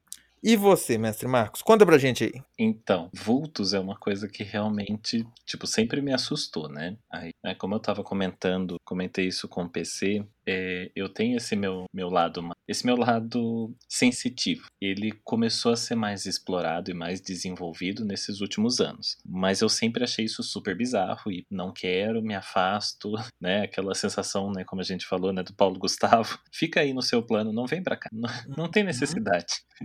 né? Não, não quero ver nada. Né? Quando chegar o momento eu estarei aí, mas no momento não, não é esse agora. Mas é, acaba que, querendo ou não, uma vez ou outra a gente acaba vivenciando certas experiências assim. Eu tô, tô tentando lembrar de alguma, alguma pontual, mas é, para mim acaba sendo muito normal. Eu tenho uma receptividade muito grande para para certas sensações, assim, não somente com vultos, mas como você falou, às vezes sensações de presença, é, o clima do ambiente em que a gente tá. Então, eu sou daquele tipo de pessoa que consegue sentir, assim, eu sou muito do, do lance da energia, a energia do local. Então, eu consigo sentir aqui tá mais negativo, aqui tá mais positivo, é, sentir presença de presença é, energética, né? Uma presença de alguma entidade, alguma coisa, algum espírito, sei lá, que está naquele ambiente, que está perto da gente. É, e às vezes isso pode até materializar com sensações de toque, de coisas do tipo. E então, assim, vultos acaba sendo o de menos, porque a gente acaba passando por coisas assim que você fala, é, o vulto realmente não é nada, você só vê um borrão, alguma coisa assim. Mas sim, acontece. Tenho, tenho experiência com isso. Entendi. Terrível. Assim, né, é, não é que é terrível, é, é, é, diferente, é bizarro, né? Sim. O que, eu, o que eu posso contar de uma, de uma história, vamos lá, PC, é o momento de arrepiar, hein? Ai, gente. Ai, como? é, eu tenho uma, uma, uma história recente que aconteceu numa situação de sonho, né? Um desdobramento aí, em que eu estava viajando, eu estava num, como se fosse uma, uma pensão, e aí estava no quarto, junto com alguns amigos, e aí do nada a porta se abre. Sabe quando entra, tipo, você tá num lugar que é seu, é privado, e entra uma criança de outra família, entra correndo e passa? Foi o que aconteceu. Veio uma criança, passou correndo assim pelo, pela sala onde a gente tava e voltou, saiu por outra porta. Eu falei, nossa, que estranho, como assim? Tem uma criança perdida aqui nesse nosso andar e tá correndo por aí. Abrimos a porta, abri a porta para ir pro corredor e saí olhando assim, vi a criança correndo. Aí a mãe da criança vira para mim e fala num, num sentido que até hoje eu acho muito estranho, mas ela vira e fala para mim: "Ah, ela te achou. Ah, No que ela fala, ela te achou, a criança vem e corre na minha direção e gruda na minha perna. Eu olho para baixo, eu olho para baixo para ver essa criança e ela tem uma cara de demônio. ah, Na hora, Ah. obviamente, acordei no susto, gelado e um pouco impactado. oh, Não é o tipo de sonho que você espera ter, é, gelado, porque você tava todo mijado. né? Não, não estava, mas Mas Poderia estar. Nossa. eu contei essa história pro PC nas duas vezes, né? Porque depois eu acabei contando de novo pra outra pessoa que tava perto. Eu contei pra ele, ele arrepiou inteiro. Ai, já arrepio. Eu Ai, também tô fico arrepiado agora. Eu fico arrepiado toda vez que eu lembro. Uhum. Sim, esse foi bizarríssimo. E daí eu ainda estou processando, analisando, né? Porque na verdade esses, esses desdobramentos sempre tem as mensagens, né? Como eu falei, então ainda tô, Né? Ai, gente, quem que é essa criança, pelo amor de Deus? tô interpretando ele ainda. Que medo. Quando você me contou isso, ai, arrepiei, arrepiei agora de novo, que eu fico pensando. Ah, Bom, vou ler agora a história que o Caio mandou pra gente. Aê! Eu caio. Ó, história do Caio. História do Caio. Mexe com quem tá quieto. Aí ele começa o e-mail falando assim: Foi muito eu que pedi esse episódio, sim. É pra falar do demônio? Me chama que eu vou. Nossa! Dele, ó, vamos lá. Em meados de 2006 ou 2007, não lembro direito, começou aqui na minha cidade aquele rolê da brincadeira da caneta, do copo, do compasso, do Hum. caralho a quatro. Que horror, gente. Não mexe com. E como criança curiosa, fui procurar saber o que era, como era, juntei alguns amigos e fomos lá brincar com essa caralha, mas não deu muito certo, porque a gente não respeitou as regras gerais. No começo não acreditamos, porém quando começamos a fazer as perguntas, a sala simplesmente ficou fria. Era meio-dia e 30 numa tarde de dezembro, e parecia que está... Ai, não tem como não rir, Caio, eu já tô imaginando tudo girando, girando, girando. girando. Pensei a mesma coisa. Era verão. Sol azul. Lindo. Estava eu e minha empresária, hoje minha amiga, Berenice Lamone. e eu disse pra ela, Berenice, segure. Nós vamos, Nós vamos bater. bater. Em uma tarde de dezembro, e parecia que estávamos dentro de um freezer. As janelas estavam abertas, mas o frio não cessava. Só tínhamos nós seis Ainda na bem sala. que não era sete. Meu Deus. Oh, supersticioso. Uma das meninas ficou com medo, tentou sair, mas ela não conseguia tirar o dedo de cima do copo. Hum. O dedo dela começou a esquentar, e quando conseguimos tirar, o copo explodiu, deixando todo mundo com medo. Mas, como eu sou muito atentado, não sei aquietar a porra do rabo, resolvi brincar sozinho em casa. E deu no quê? Merda de novo. Ai. Afinal, você não pode brincar sozinho e muito menos sair sem permissão. Aí, entre parênteses, ele disse que ele veio descobrir isso só muitos anos depois. Lá fui eu com minha canetinha, meu papelzinho e comecei a fazer as perguntas. No começo parecia que não acontecia nada, mas a minha mão começou a ficar pesada. Enquanto respondia, estava sentindo calafrios, mesmo no calor. Achei aquilo estranho e pedi para que se houvesse alguém ali, que se manifestasse. Entre parênteses ele disse, burrice? É, com certeza. e na mesma hora, todas, ele escreveu bem grande, todas as panelas do porta-panelas começaram a bater uma nas outras, como se tivesse alguém batendo Espíritos zombeteiros. e jogou quase todas no chão. Pulei da cadeira, saí correndo e fui chorando, pra- chorando, gritando por minha mãe. Mesmo ela tendo ouvido todo o barulho, ao chegar na área externa, estava tudo no lugar. Ah. Não tinha nada no chão. E fora, ou, ou fora do porta-panela. Esse lugar ficava a quase 3 metros do chão. E eu não tinha como chegar lá. Ela me deu um sermão. Ungiu um papel com o óleo da igreja, orou por mim e me proibiu de brincar com isso. Pois eu estava mexendo com o mundo espiritual e não sabia o que tinha do outro lado. Desde então, nunca mais tentei usar nenhuma variação dessas, né, como o tabuleiro de Ouija. Não- gente, E hoje, e hoje sei que, apesar de ser uma brincadeira, entre aspas, de criança, de fato é um portal para o mundo dos espíritos, e você nunca sabe quem irá atender o seu chamado. exatamente. PS, em meados de 2010 e 2011, a, amiga, a a mãe de uma amiga que é médium falou que tinha um espírito que estava me acompanhando há alguns anos e que ele não me deixaria em paz até me levar. E só não tinha conseguido porque a minha mãe orava muito por mim. Mas isso é assunto para um outro episódio. Ah, deve ser Cai. o que derrubou o telhado. Deve ser exatamente, É. eu, eu pensei exatamente isso. Achamos o. Gente, o- eu o- tô completamente arrepiado. Eu tô completamente arrepiado aqui que eu falo, "Gi- olha, gente, não, não brinca com essas coisas, não. Vocês, ou tabu, tabuíja, jogo do copo, não faz isso, não. Porque assim. É, brincadeiras com o desconhecido, né? Exatamente. Copo, compasso, ouija. É como eu dei o título aqui. Não mexe com quem tá quieto. Exatamente, não mexe com quem tá quieto. Porque normalmente no meio de quem vai brincar isso tem, tem um médium. Tem, lá, tem todo mundo, mas deve ter um que vai doar energia, um ectoplasma para uma manifestação. E aí depois ninguém vai saber lidar com isso. E para você ficar chamando um espírito que tá ali disponível para ficar brincando, com certeza não é um espírito elevado, porque espírito elevado tem mais o que fazer da vida Uhum. espiritual dele do que ficar brincando com gente desocupada. Isso é coisa de gente desocupada. Então, vamos, respeita, gente. Não brinca com essas coisas, não. É, é, isso é engraçado. Eu tinha dito agora há pouco, né, que eu gosto, eu gosto de, de- eu brinco com fogo. Eu gosto de ir em alguns lugares que são tensos. É, mas é engraçado. Eu não vou, aí eu brinco, falo assim, eu brinco Mas você fogo. chega lá e faz um ritual de invocação, Exato. né? E fala assim, eu tô aqui pra, sim, pra sentir energia. Não tô aqui pra desrespeitar nem pra chamar ninguém, não. É, lógico. Eu vou dizer o seguinte: Tem que fazer que nem a psicóloga. Meu espaço, seu espaço. Meu plano, Sim. seu plano. Exatamente. Fica aí. Mas o que, que acontece? Então, eu já fui a- a- aos, ao lugar que aconteceu a- inúmeras tragédias, e, assim, falar. Por exemplo, um- uma coisa que ficou famosa no Brasil inteiro: a, a, a tragédia aqui de Brumadinho, da barragem. Eu fui lá poucos dias depois. Falei assim, eu quero sentir, eu quero ir lá, eu quero. Me atrai isso. Me atrai. A senhora é louca. Gente, né? essa bicha é louca. Quer que é? Caçadores de. falta do, Caçadores é de falta do que fantasmas? fazer, Você quer né? criar um.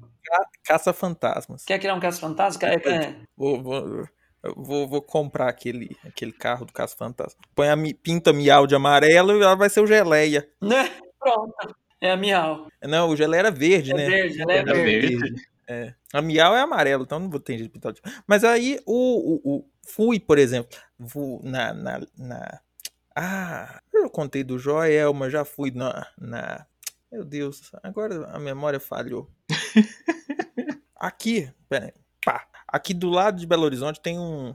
Na, na estrada que liga Belo Horizonte ao Rio de Janeiro tem um. um- tinha tinha um, um viaduto que está desativado, que é conhecido. Ele é cham, ele é cha- O nome dele oficialmente, pesquisar na internet, você vai ler. Ele é chamado o Viaduto das Almas. Ele é um viaduto que ele é curva na descida e, enfim, morreu já uma porrada de gente, tem, tem, tem N histórias sobre esse viaduto. Ele tá desativado, tá fechado. Quem que. que o, o que que você vai fazer no sábado à tarde? Eu pego, pegar o carro e ir no viaduto das Vai no viaduto das aulas. Fui lá, mas fui lá. Engraçado que foi um lugar que eu fui, assim, eu, eu, e eu senti bem. Apesar de, de, de não ter. De, de- eu não invoquei ninguém. Assim, aqui não tá pesado. As pessoas que morreram aqui parece que elas não- ou já foram todas, não ficou Uhum. mais ninguém, ou se ficou alguém ali, não é uma pessoa. Não, não tem nada ruim ali. Ué, é engraçado, né? Você quer ir tudo nos lugares fantasmagóricos pra sentir a presença, mas na hora que viu os dois, que a presença veio até você, os dois fantasmas lá na estrada, quase infartou, né? Aí acha ruim. Né? Porque, É tipo assim, era eu que era pra ir, né? Não era vocês que eram pra vir até mim. Exato.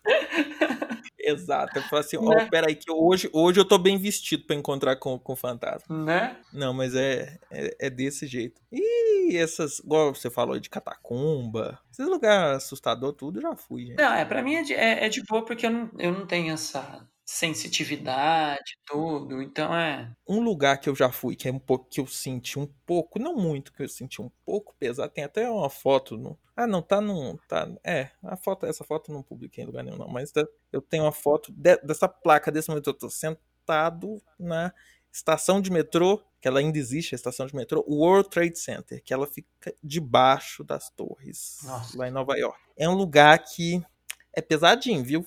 Ah, deve ser. né? não é, é assim, não é extremamente pesado, mas é. Você sente, você vai andando, você passa, assim, você sente. Ah, nossa, eu pensei nisso. Porque ontem, é, esse fim de semana eu passei ali em frente onde foi o acidente da Latam. Da TAM, né, na época. Ali Ah, fui também! Ah, avião caiu já. Ah, Nossa, Caiu Henrique, você tem, você tem um costume muito. ah, eu não quero passear com o Henrique. Congonhas, ali onde fizeram a pracinha. Isso. Ah, detalhe. Quando o avião da Latam caiu, bateu, eu estava lá. Ah. Eu dava na época eu, eu, eu fazia faculdade de educação física, eu dava aula numa academia de frente para Congonhas. Eu lembro de eu indo de carro, passando pelo prédio da Latam, tipo seis e alguma coisa, que minha aula começava às sete, e a gente tá no meio da aula, de repente um estrondo e uma fumaça preta. Aí começou a ser uma fumaça preta, eu lembro que, que os alunos foram tudo na janela olhar, que tava muito perto, porque a academia que eu dava aula era um quarteirão de, de Congonhas, dava para ver o aeroporto da academia, assim, uma quadra dela. E aí o pessoal ali, eu falei, gente, gente, para, não é nada não, volta aqui, volta aqui, volta pra música que a gente tem a coreografia, vem, bora. Aí depois que acaba a aula, né, eu vi que uma... Ah, Não é nada, Não. isso aí é só, é só uma poeirinha. Nisso. Já vai passar, vai. Não, exatamente nisso. Uma das meninas da aula, que ela tá na aula, eu sei o que, que ela viu, assim, que ela pegou o celular, falou, gente, eu preciso sair, eu preciso ir, professor, não sei o que. Eu falei, o que, que aconteceu? Falou, não, teve um acidente aqui, eu sou uma das arquitetas do, de, de Congonhas. Mas engenheira arquiteta, eu preciso ir. Acabou de ter um acidente. Eu, sério? Ela, sério. Eu falei, tá dispensada, pode ir. Vou deixar você sair. É aquele cara chato da academia que fala assim: não, você tá inventando negócio de avião, é só pra não terminar a série. É, só que porque agora vai vir a série de abdominal, né, danada? Sabe? Mas tava lá. Mas não sinto nada, não. Passei ali. Foi É. tipo. Ó, vou ler agora a última história. Vou ler agora a última história do episódio, que é a história enviada pelo Carlos Rodrigo, As Cartinhas do Capeta. Tio. Ah. Mas Você você não imagina o que, que é, já foi um tema abordado aqui. Olá, tudo bem? Eu me chamo Carlos Rodrigo. Nasci no Recife, mas atualmente moro em Salvador. Conheci vocês através do Caio. Olha lá, mais Caio, um. beijo, Caio. Ele sempre fala de vocês nas redes sociais, ou a gente sempre pega ele ouvindo e rindo. E como estou passando essa quarentena com minha família, acabei ouvindo vocês junto com ele e outros amigos enquanto separávamos documentos para guardar. Ó, dá o cast entretenimento familiar. Né? Confesso que tinha um certo receio da comunidade de vocês. Acho que é assim que se chama, né? Sim, é a comunidade. mas através desse podcast, eu não apenas me diverti, mas também mudei o meu pensamento sobre fetiches e de quebra estou conhecendo um pouco mais do Caio. Já que ele não é de falar muito da vida particular com a gente. Não sei qual milagre vocês fizeram, mas continuem. Ele pelo menos está se abrindo com vocês. Gente. Cash Mas vamos lá. milagres. né? Bom, a história dele se passa no começo dos anos 2000, quando rolou a febre do Yu-Gi-Oh! Lembra que o Caio tinha contado alguma coisa sobre O que, Yu-Gi-Oh! que é o né? Yu-Gi-Oh? Das cartinhas. Ah, é um desenho de criança que eles têm poderes com as cartas mágicas. Tá. Umas cartinhas pra duelar. Aí toda criança queria ter e ele tinha quase todas as cartas, mesmo os pais dele sendo bastante religiosos. E com o crescimento da febre veio também a da onda do ah, essas cartinhas são do diabo, só tem demônio, é tudo que não presta e tal. E eles não estavam tão errados assim. Se quiserem dar um Google, vai ver que tem duas a cada três cartas eram de um demônio. Mas enfim, isso chegou nos ouvidos da minha mãe e ela, como uma boa crente fervorosa, começou a me impedir de assistir o desenho e jogar as minhas cartas. Na época eu comecei a ficar muito agressivo por causa disso.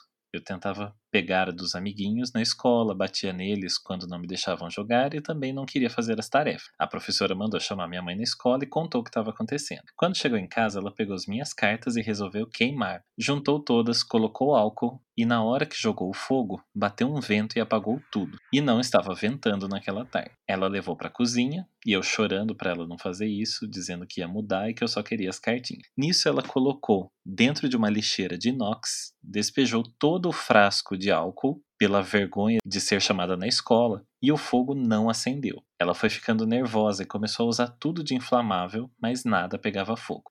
Até que ela lembrou do óleo que o pastor da Universal tinha dado para ela ungir a casa. Ela jogou. É o óleo ungido do esmilinguido. Desculpa, gente. Ela jogou na lata e quando o fogo pegou, subiu uma fumaça muito escura, como se fosse um crânio, e as duas lâmpadas da cozinha explodiram. Meu Deus. Menino, nesse caso, sua casa toda podia ter explodido, porque sua mãe usou tudo que tinha de inflamável na casa, mas tudo bem. E nessa hora nós ouvimos uma voz dizendo: Eu não vou sair. Olha a história da minha interpretação. e um cheiro e um cheiro de bicho morto tomou conta da cozinha e da casa. Ela fez uma oração, o cheiro se foi, mas eu fiquei uma semana sem ir para a escola por causa de um torcicolo que me deu na hora. Ixi. E o mais bizarro disso, as cartas só queimaram na borda ou nas mais leves. As que tinham demônio bruxos, feiticeiros, magos e os reis caveira, o fogo não chegou nem perto. Desculpem o relato longo, mas queria compartilhar isso com vocês. Continuem esse trabalho e um forte abraço. Meu Deus. Nossa, É, eu, tô aqui, eu- eu- tô aqui me pelando de medo. Ai, você tem essas É, é você dessas fica- cartas? Vocês tiveram isso, gente? Não, porque eu não, não era da minha Ah, época. Isso aí eu vi com crianças, crianças mais novas. Mas eu já vi vários casos desse, assim, como ele falou também. Porque realmente foi muito falado. Isso das cartas serem do capeta e não sei o quê. Ai, na, na minha época, quando eu era criança, né? Pensa, porque muito tempo atrás, tinha o quadro. Não sei se vocês ouviram falar do quadro do demônio, que era o quadro que o pintor ele tinha feito um pacto com, com o demônio para ficar rico e ter a pintura dele divulgada. Em muitos lugares na época era muito comum você ir na casa das pessoas e ter esse quadro. A cópia dele. Tinha um na minha casa e na casa da minha tia tinha um enorme na sala. E é de uma criança chorando. É um menininho chorando. E ele tá com um casaco. Um casaco até muito grande pro corpo dele. Tá. Só que aí, se você vira o quadro de lado, por exemplo, o quadro tá em pé. Se você deita o quadro e olha, o casaco, os, a- as voltas do casaco desenha direitinho uma cobra abocanhando o menino e ele só com a cabeça de fora. Eita. Eu me lembro desse quadro. Eu lembro da minha mãe pegando ele e descascando ele inteiro. Que ele era tipo aplicado sobre a madeira, a minha mãe arrancando e descascando ele inteiro. Depois avisando minha tia, avisando minha tia, porque eu lembro que eu fui na casa da minha tia e falei, tia, é o quadro do demônio. Minha tia ficou assim, não, o que, que é que esse menino tá falando, não sei o que. Ligou pra minha mãe, minha mãe falou, Dione, pelo amor de Deus, é isso mesmo, Dione, tira esse quadro. Aí tinha uma amiga da minha mãe que era médium, tudo, né? Tia Neida. Ela foi lá e falou, pode, tira mesmo, tira esse quadro aqui, tira, acaba com esse quadro, tira ele. É. E tem uma foto minha de bebezinho, eu no colo dos meus avós e o quadro no fundo. Tá explicado por que virou isso. Palhaço. Isso do. Acho que cada geração teve vários. Vários símbolos, Sim, assim, né? Que certeza. acabaram virando coisas sobrenaturais, né? Lembra do boneco do fofão Sim. que falavam que vinha com uma adaga dentro, E uma vela. né?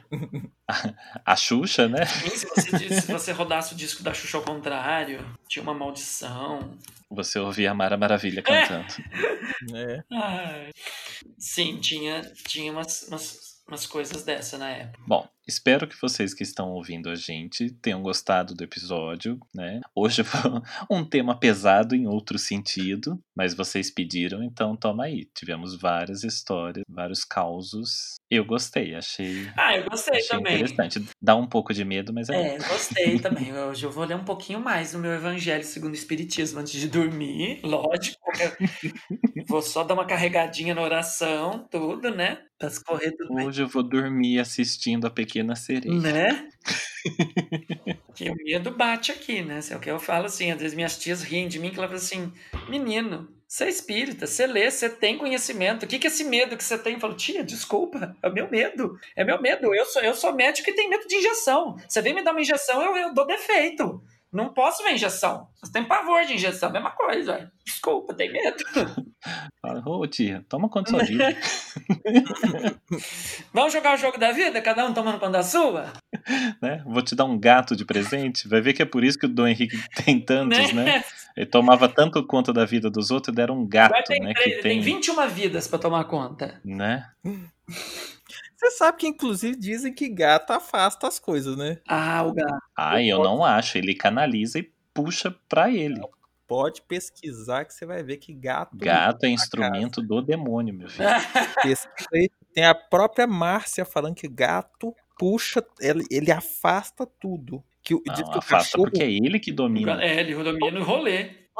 se a miau amarela estiver dominando, se eu for ver a minha, tá de boa. Eu vou, vou ficar vendo o poltergeist no, na, na janela, vou, vou ficar vendo a minha amarela. O que, que você prefere? A miau, claro. É. Então é, é- Dizem que gato é, limpa o ambiente. E suja de pelo, né? Mas. Vamos abrir a enquete. Vocês que estão ouvindo a gente, acreditam que o gato vai pro lado bom da força ou pro lado ruim da força? Semana que vem a gente vai comentar o que, que as pessoas vão, Boa. vão falar. Bom, o próximo bloco então Me conta mais. Vamos agora com o quadro preferido da nossa audiência, Me Conta Mais. Andam PC, jogue as cartinhas para o alto. Vou pegar. É, Mestre Marcos, retira uma cartinha, por favor. Tá aqui. Ah, leia para a gente. A carta de hoje é de uma pessoa curiosa que eu dei risada porque assim é uma questão que já surgiu por outras pessoas e não só pessoas de fora da nossa bolha não sabem isso, como tem muita gente que faz parte da nossa comunidade que também não sabe. Preparem-se para a pergunta. Ai, ai, ai. Por que Dom PC é Dom PC? Você responde, paga ou passa? Aí calma, porque a pergunta veio igual a- teve uma outra que a gente fez. A pergunta vem com pergunta já com possibilidades de Ah, resposta. então vamos lá. Ah, tá. Vamos lá, vamos. Seria Dom PC técnico em informática? Hum, Ah, Seria Dom PC Paulo César? todo mundo acha que chama Paulo César, Hum. Pedro Carlos. Paulo, é, é Pato Choco. Pato Puta suja. Vai, PC. Gente, eu, eu, eu devo desfazer esse mistério, então? Ah, não, não desfaz, não. Ah, vamos deixar esse mistério. É, Você não vai contar, esse- não vai responder. Então, pessoal, é o seguinte. O Dom PC, não, não é. Eu não chamo Paulo César Pedro Carlos, meu nome é Rafael. Não tem nada a ver com o meu nome, não tem nada a ver com a minha profissão. Sou médico, não sou técnico de informática. O Dom PC, ele veio há, há cinco anos atrás, né, que me deu esse nome, basicamente, foi o meu grande amigo Dom Barbudo. No momento quando eu realmente Beijo pro Dom Barbudo. Beijo, beijo. Quando realmente, assim, por um tempinho que eu tava afastado do BDSM, do fetiche, tudo, e eu voltei a todo vapor com isso lá no, no estúdio dele. A gente fazia sessões em conjunto, ia pra baladear bastante com isso. E aí, o PC, ele surgiu justamente por causa das minhas duas práticas dentro do BDSM, que eu mais curto e que são as minhas especialidades. Que são Mestre Marcos, diga uma das minhas especialidades no BDSM. Pony Play. Dom Henrique Barreto, diga outra. Golden Shower. Se puder. É, é PC, Pony Play e corda de cu. Gente, simples. Seus bobos. Não, então, que as minhas especialidades que eu mais curto que eu, no BDSM são Pony Play e CBT, Cock and Ball Torture. Então, por isso, ficou Dom PC. Mas eu já tive outros nomezinhos. Como é que é a pronúncia do CBT? Como é que é? Cock and Ball Torture. Ah, tá, que você falou rápido. Não, é que você falou tão rápido, eu também eu ia pedir pra ele repetir. Nossa, sério? Ficou parecendo. a- se persistirem os sintomas, o médico deverá se procurar. Adoro. E aí, mas antes de Dom PC, eu tive outro nome também. Mas isso vai ficar para um outro episódio. Acho que você já É falou, né? isso aí. Sim, é, acho que eu já falei a verdade. Então já ficou. Então quem viu, viu. Quem não Fica pra um, fica pra um quem- outro episódio. que é- Quem ficou na dúvida ainda vai ter que maratonar os episódios tudo de Pra novo. saber. Pra saber qual era o meu nome anterior a Dom PC. Sim. E pensando aqui, tinha que. Tinha, tô, eu, eu parei aqui, eu tava pensando. Gente, não tinha que ser B. é, tinha que ser BC, que é bota de couro. Que eu curto bota, curto cor. Dom BC. Tá. É muito mais do que, do que o, o PC. Ah, mas PC soa legal. É curto, É, é fácil. é, verdade. tá na boca do povo, o pessoal tá querendo, o pessoal tá gostando, tá, cons... né, tá consumindo. Ai. Tá planejando aí uma avenida no centro de São Paulo. Sim, tem Né? uma aqui perto de casa que eu tô, vou telefonar, tô pra telefonar na prefeitura pra trocar o nome. É a Avenida Dom PC, eu já tô aqui, já pago o IPTU do bairro. É uma avenida que fica aqui em cima. É... Ai, como é que é o nome dela, gente? Avenida Paulista. Que aí eu tô Ah, sei. o nome. É o nome Avenida. PC. Bom, então, antes da gente ir para o nosso encerramento aqui, né, antes da gente ir para as nossas indicações da semana, vamos lembrar do SAO, Serviço de Atendimento ao Ouvinte. Tan, tan, tan, tan, tan, tan, tan, tan. Mandem áudios, textos, elogios, reclamações, solicitações. Façam o que vocês quiserem. Mandem mensagens de áudio, mensagens de texto. Usem lá no nosso Instagram, arroba Daocast. E também já deixando aqui é, um spoiler do que vem pela frente. O Daocast vai sair em turnê. Vamos lançar nosso álbum Daocast Live em Mineirão. Exatamente, vamos ter um episódio ao vivo e a cor Direto de de Belo Horizonte. Ô, gente, olha só. Olha só, né, gente? Bem que eles dizem que é, é, antes do. Eu faço aniversário no fim do mês. Dizem que antes do aniversário é o inferno astral da gente, né? Sim. E pior, você vai ter que me engolir e ainda vai ter que me hospedar na sua casa. Eu vou fazer Deus um do inferno na sua vida. E eu só vou chegar e Vou jogar. contar uma coisa aí em BH. Você sabe se é um Sassabassi? Puta merda. Botar miau pra dormir com você. Então, ó, se preparem, guardem essa, essa data. Nossa próxima live vai acontecer no dia 21 de novembro, sábado, direto de Belo Horizonte. Anotem a data aí, uhum. ajustem as agendas e não percam. Gente, que vai ser a outra quatro horas, hein? É, então tem, vou, vou anunciar direito. Sábado, dia 21 de novembro, Live da Orquestra. Adorei. O melhor pode. Não, eu, eu jurava que ele ia fazer. Du, du, du, du, du. Tchau. Ai, ai. Bom, É isso Então aí. é isso aí. E se vocês não.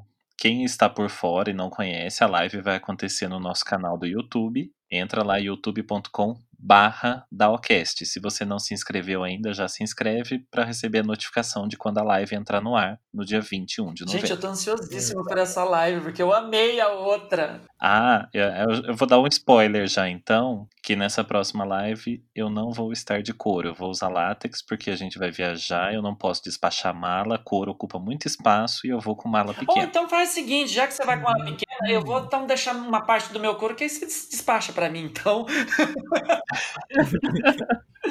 Gente, uma coisa também legal, né, é que aí mais uma oportunidade de nós estarmos os três juntos né? E, E Shallow e Now. juntos e Shallow Now, que isso que é muito gostoso, estarmos juntos, assim, que a gente se diverte pra caralho quando tá junto. Vai ser bom. Vão cantar umas modas sertanejas. Assar uns pão de queijo. Achar assar uns pão de- Não, vai ser bom. Eu acho que eu vou. Será que nessa live eu tô aqui pensando? Se eu vou de full leather, eu vou de cowboy, hein? Ó, Ah, acho que eu tô pensando que eu vou de cowboy. Vamos ver. Que é o meu primeiro e maior fetiche.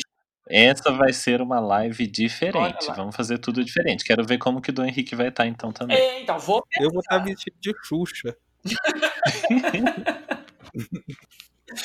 Não, mas aí você pensa como tem todo esse deslocamento, tem que levar a equipe toda pra lá pra fazer toda a Ah, montagem, isso. Ah, né? mas eu não sei.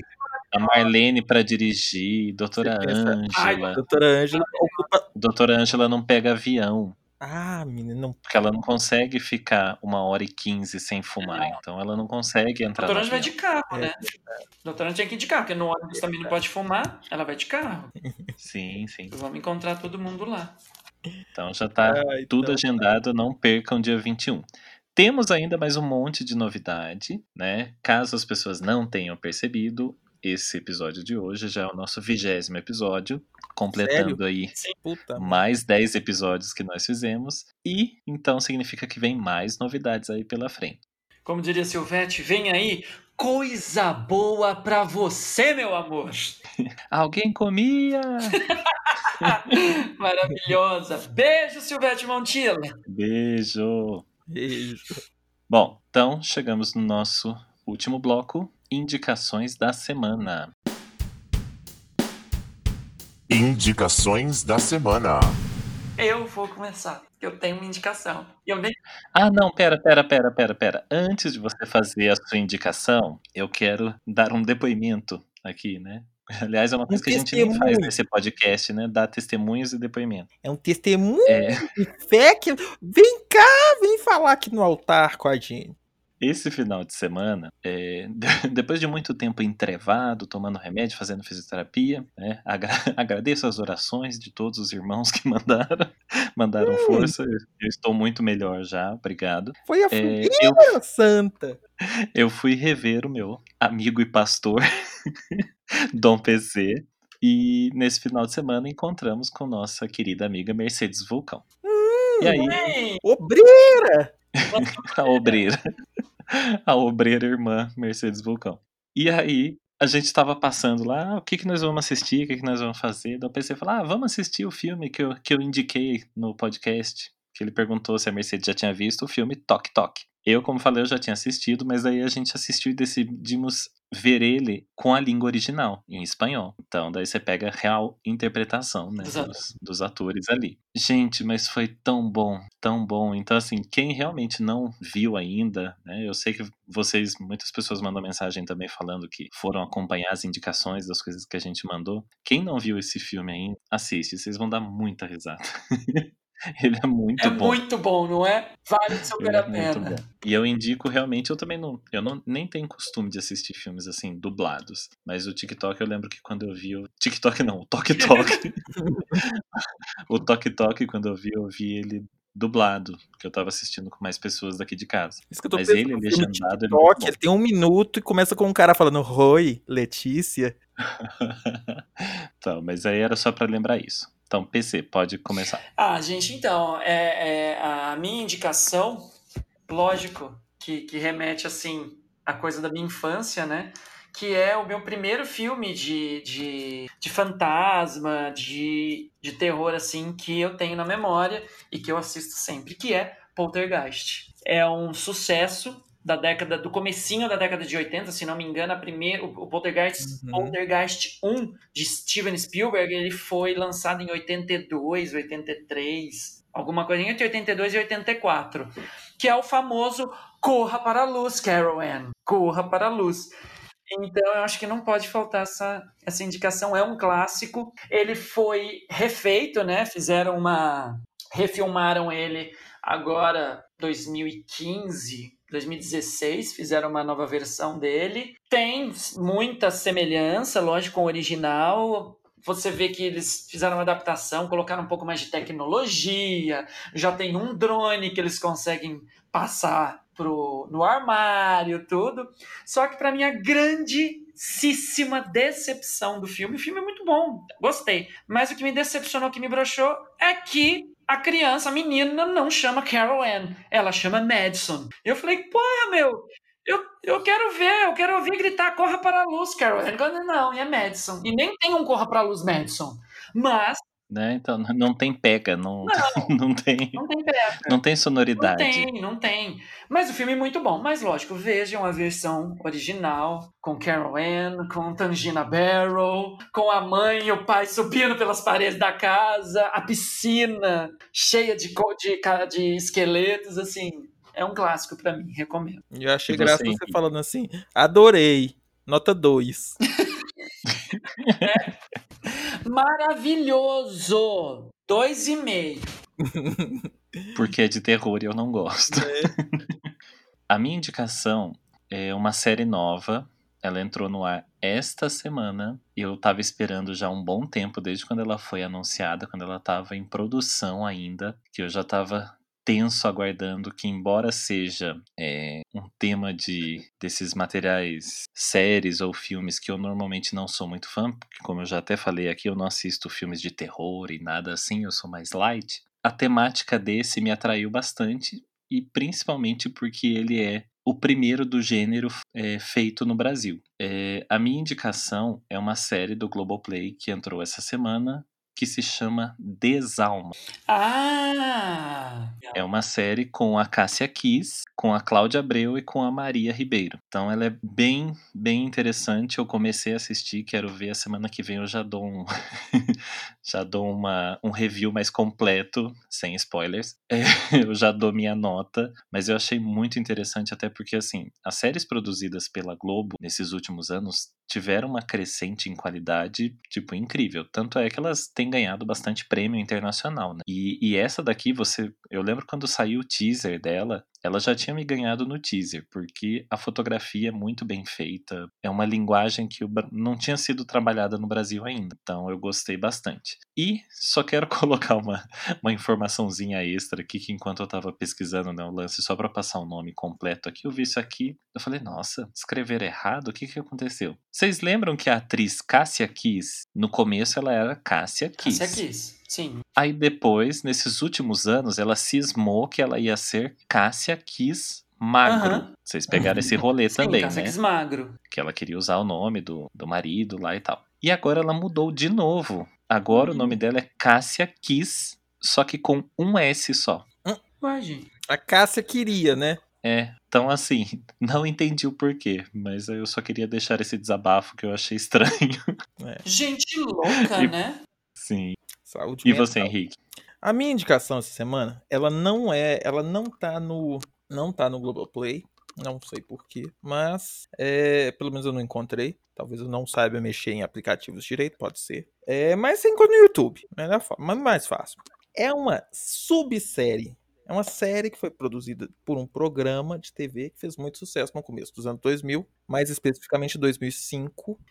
O nome desse programa é Linha Direta Mistério. Uau. O programa Linha Direta era um programa que eles ficavam contando casos de, de crimes e tal da Rede Globo. É, enfim, e essa série Mistério eles fizeram, acho que três ou quatro programas, sobre grandes casos de mistérios do Brasil. Ah, um- uma, um, um dos casos foi sobre experiências de quase morte, que é aquela sensação é, é, quando a pessoa tem, é, tem algum problema e tal, e, e morre e acha que morreu, só que aí depois ela volta, enfim, é bem interessante. A outra, outro episódio é sobre a Operação Prato, que foi uma, um- uma coisa que aconteceu no, no Brasil. em- aconteceu acho que nos anos 70 ou nos anos 80, eu não lembro, que várias aeronaves, aviões que estavam voando no Brasil, começaram a avistar luzes sobre o Brasil, a ponto da Força Aérea Brasileira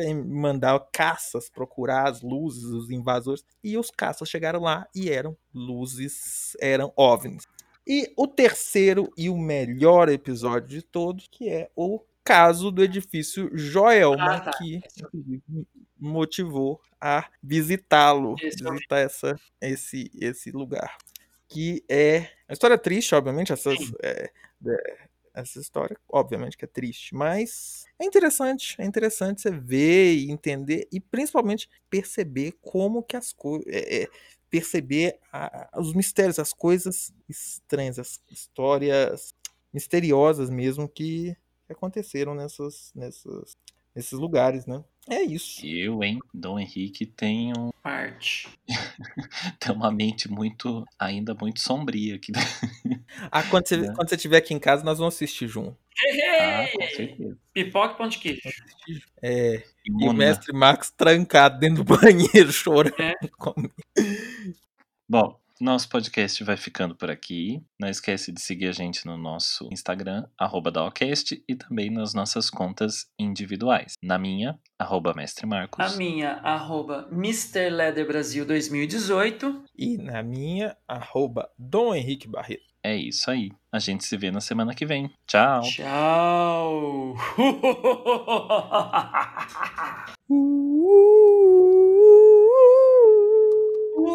o gato preto cruzou a estrada.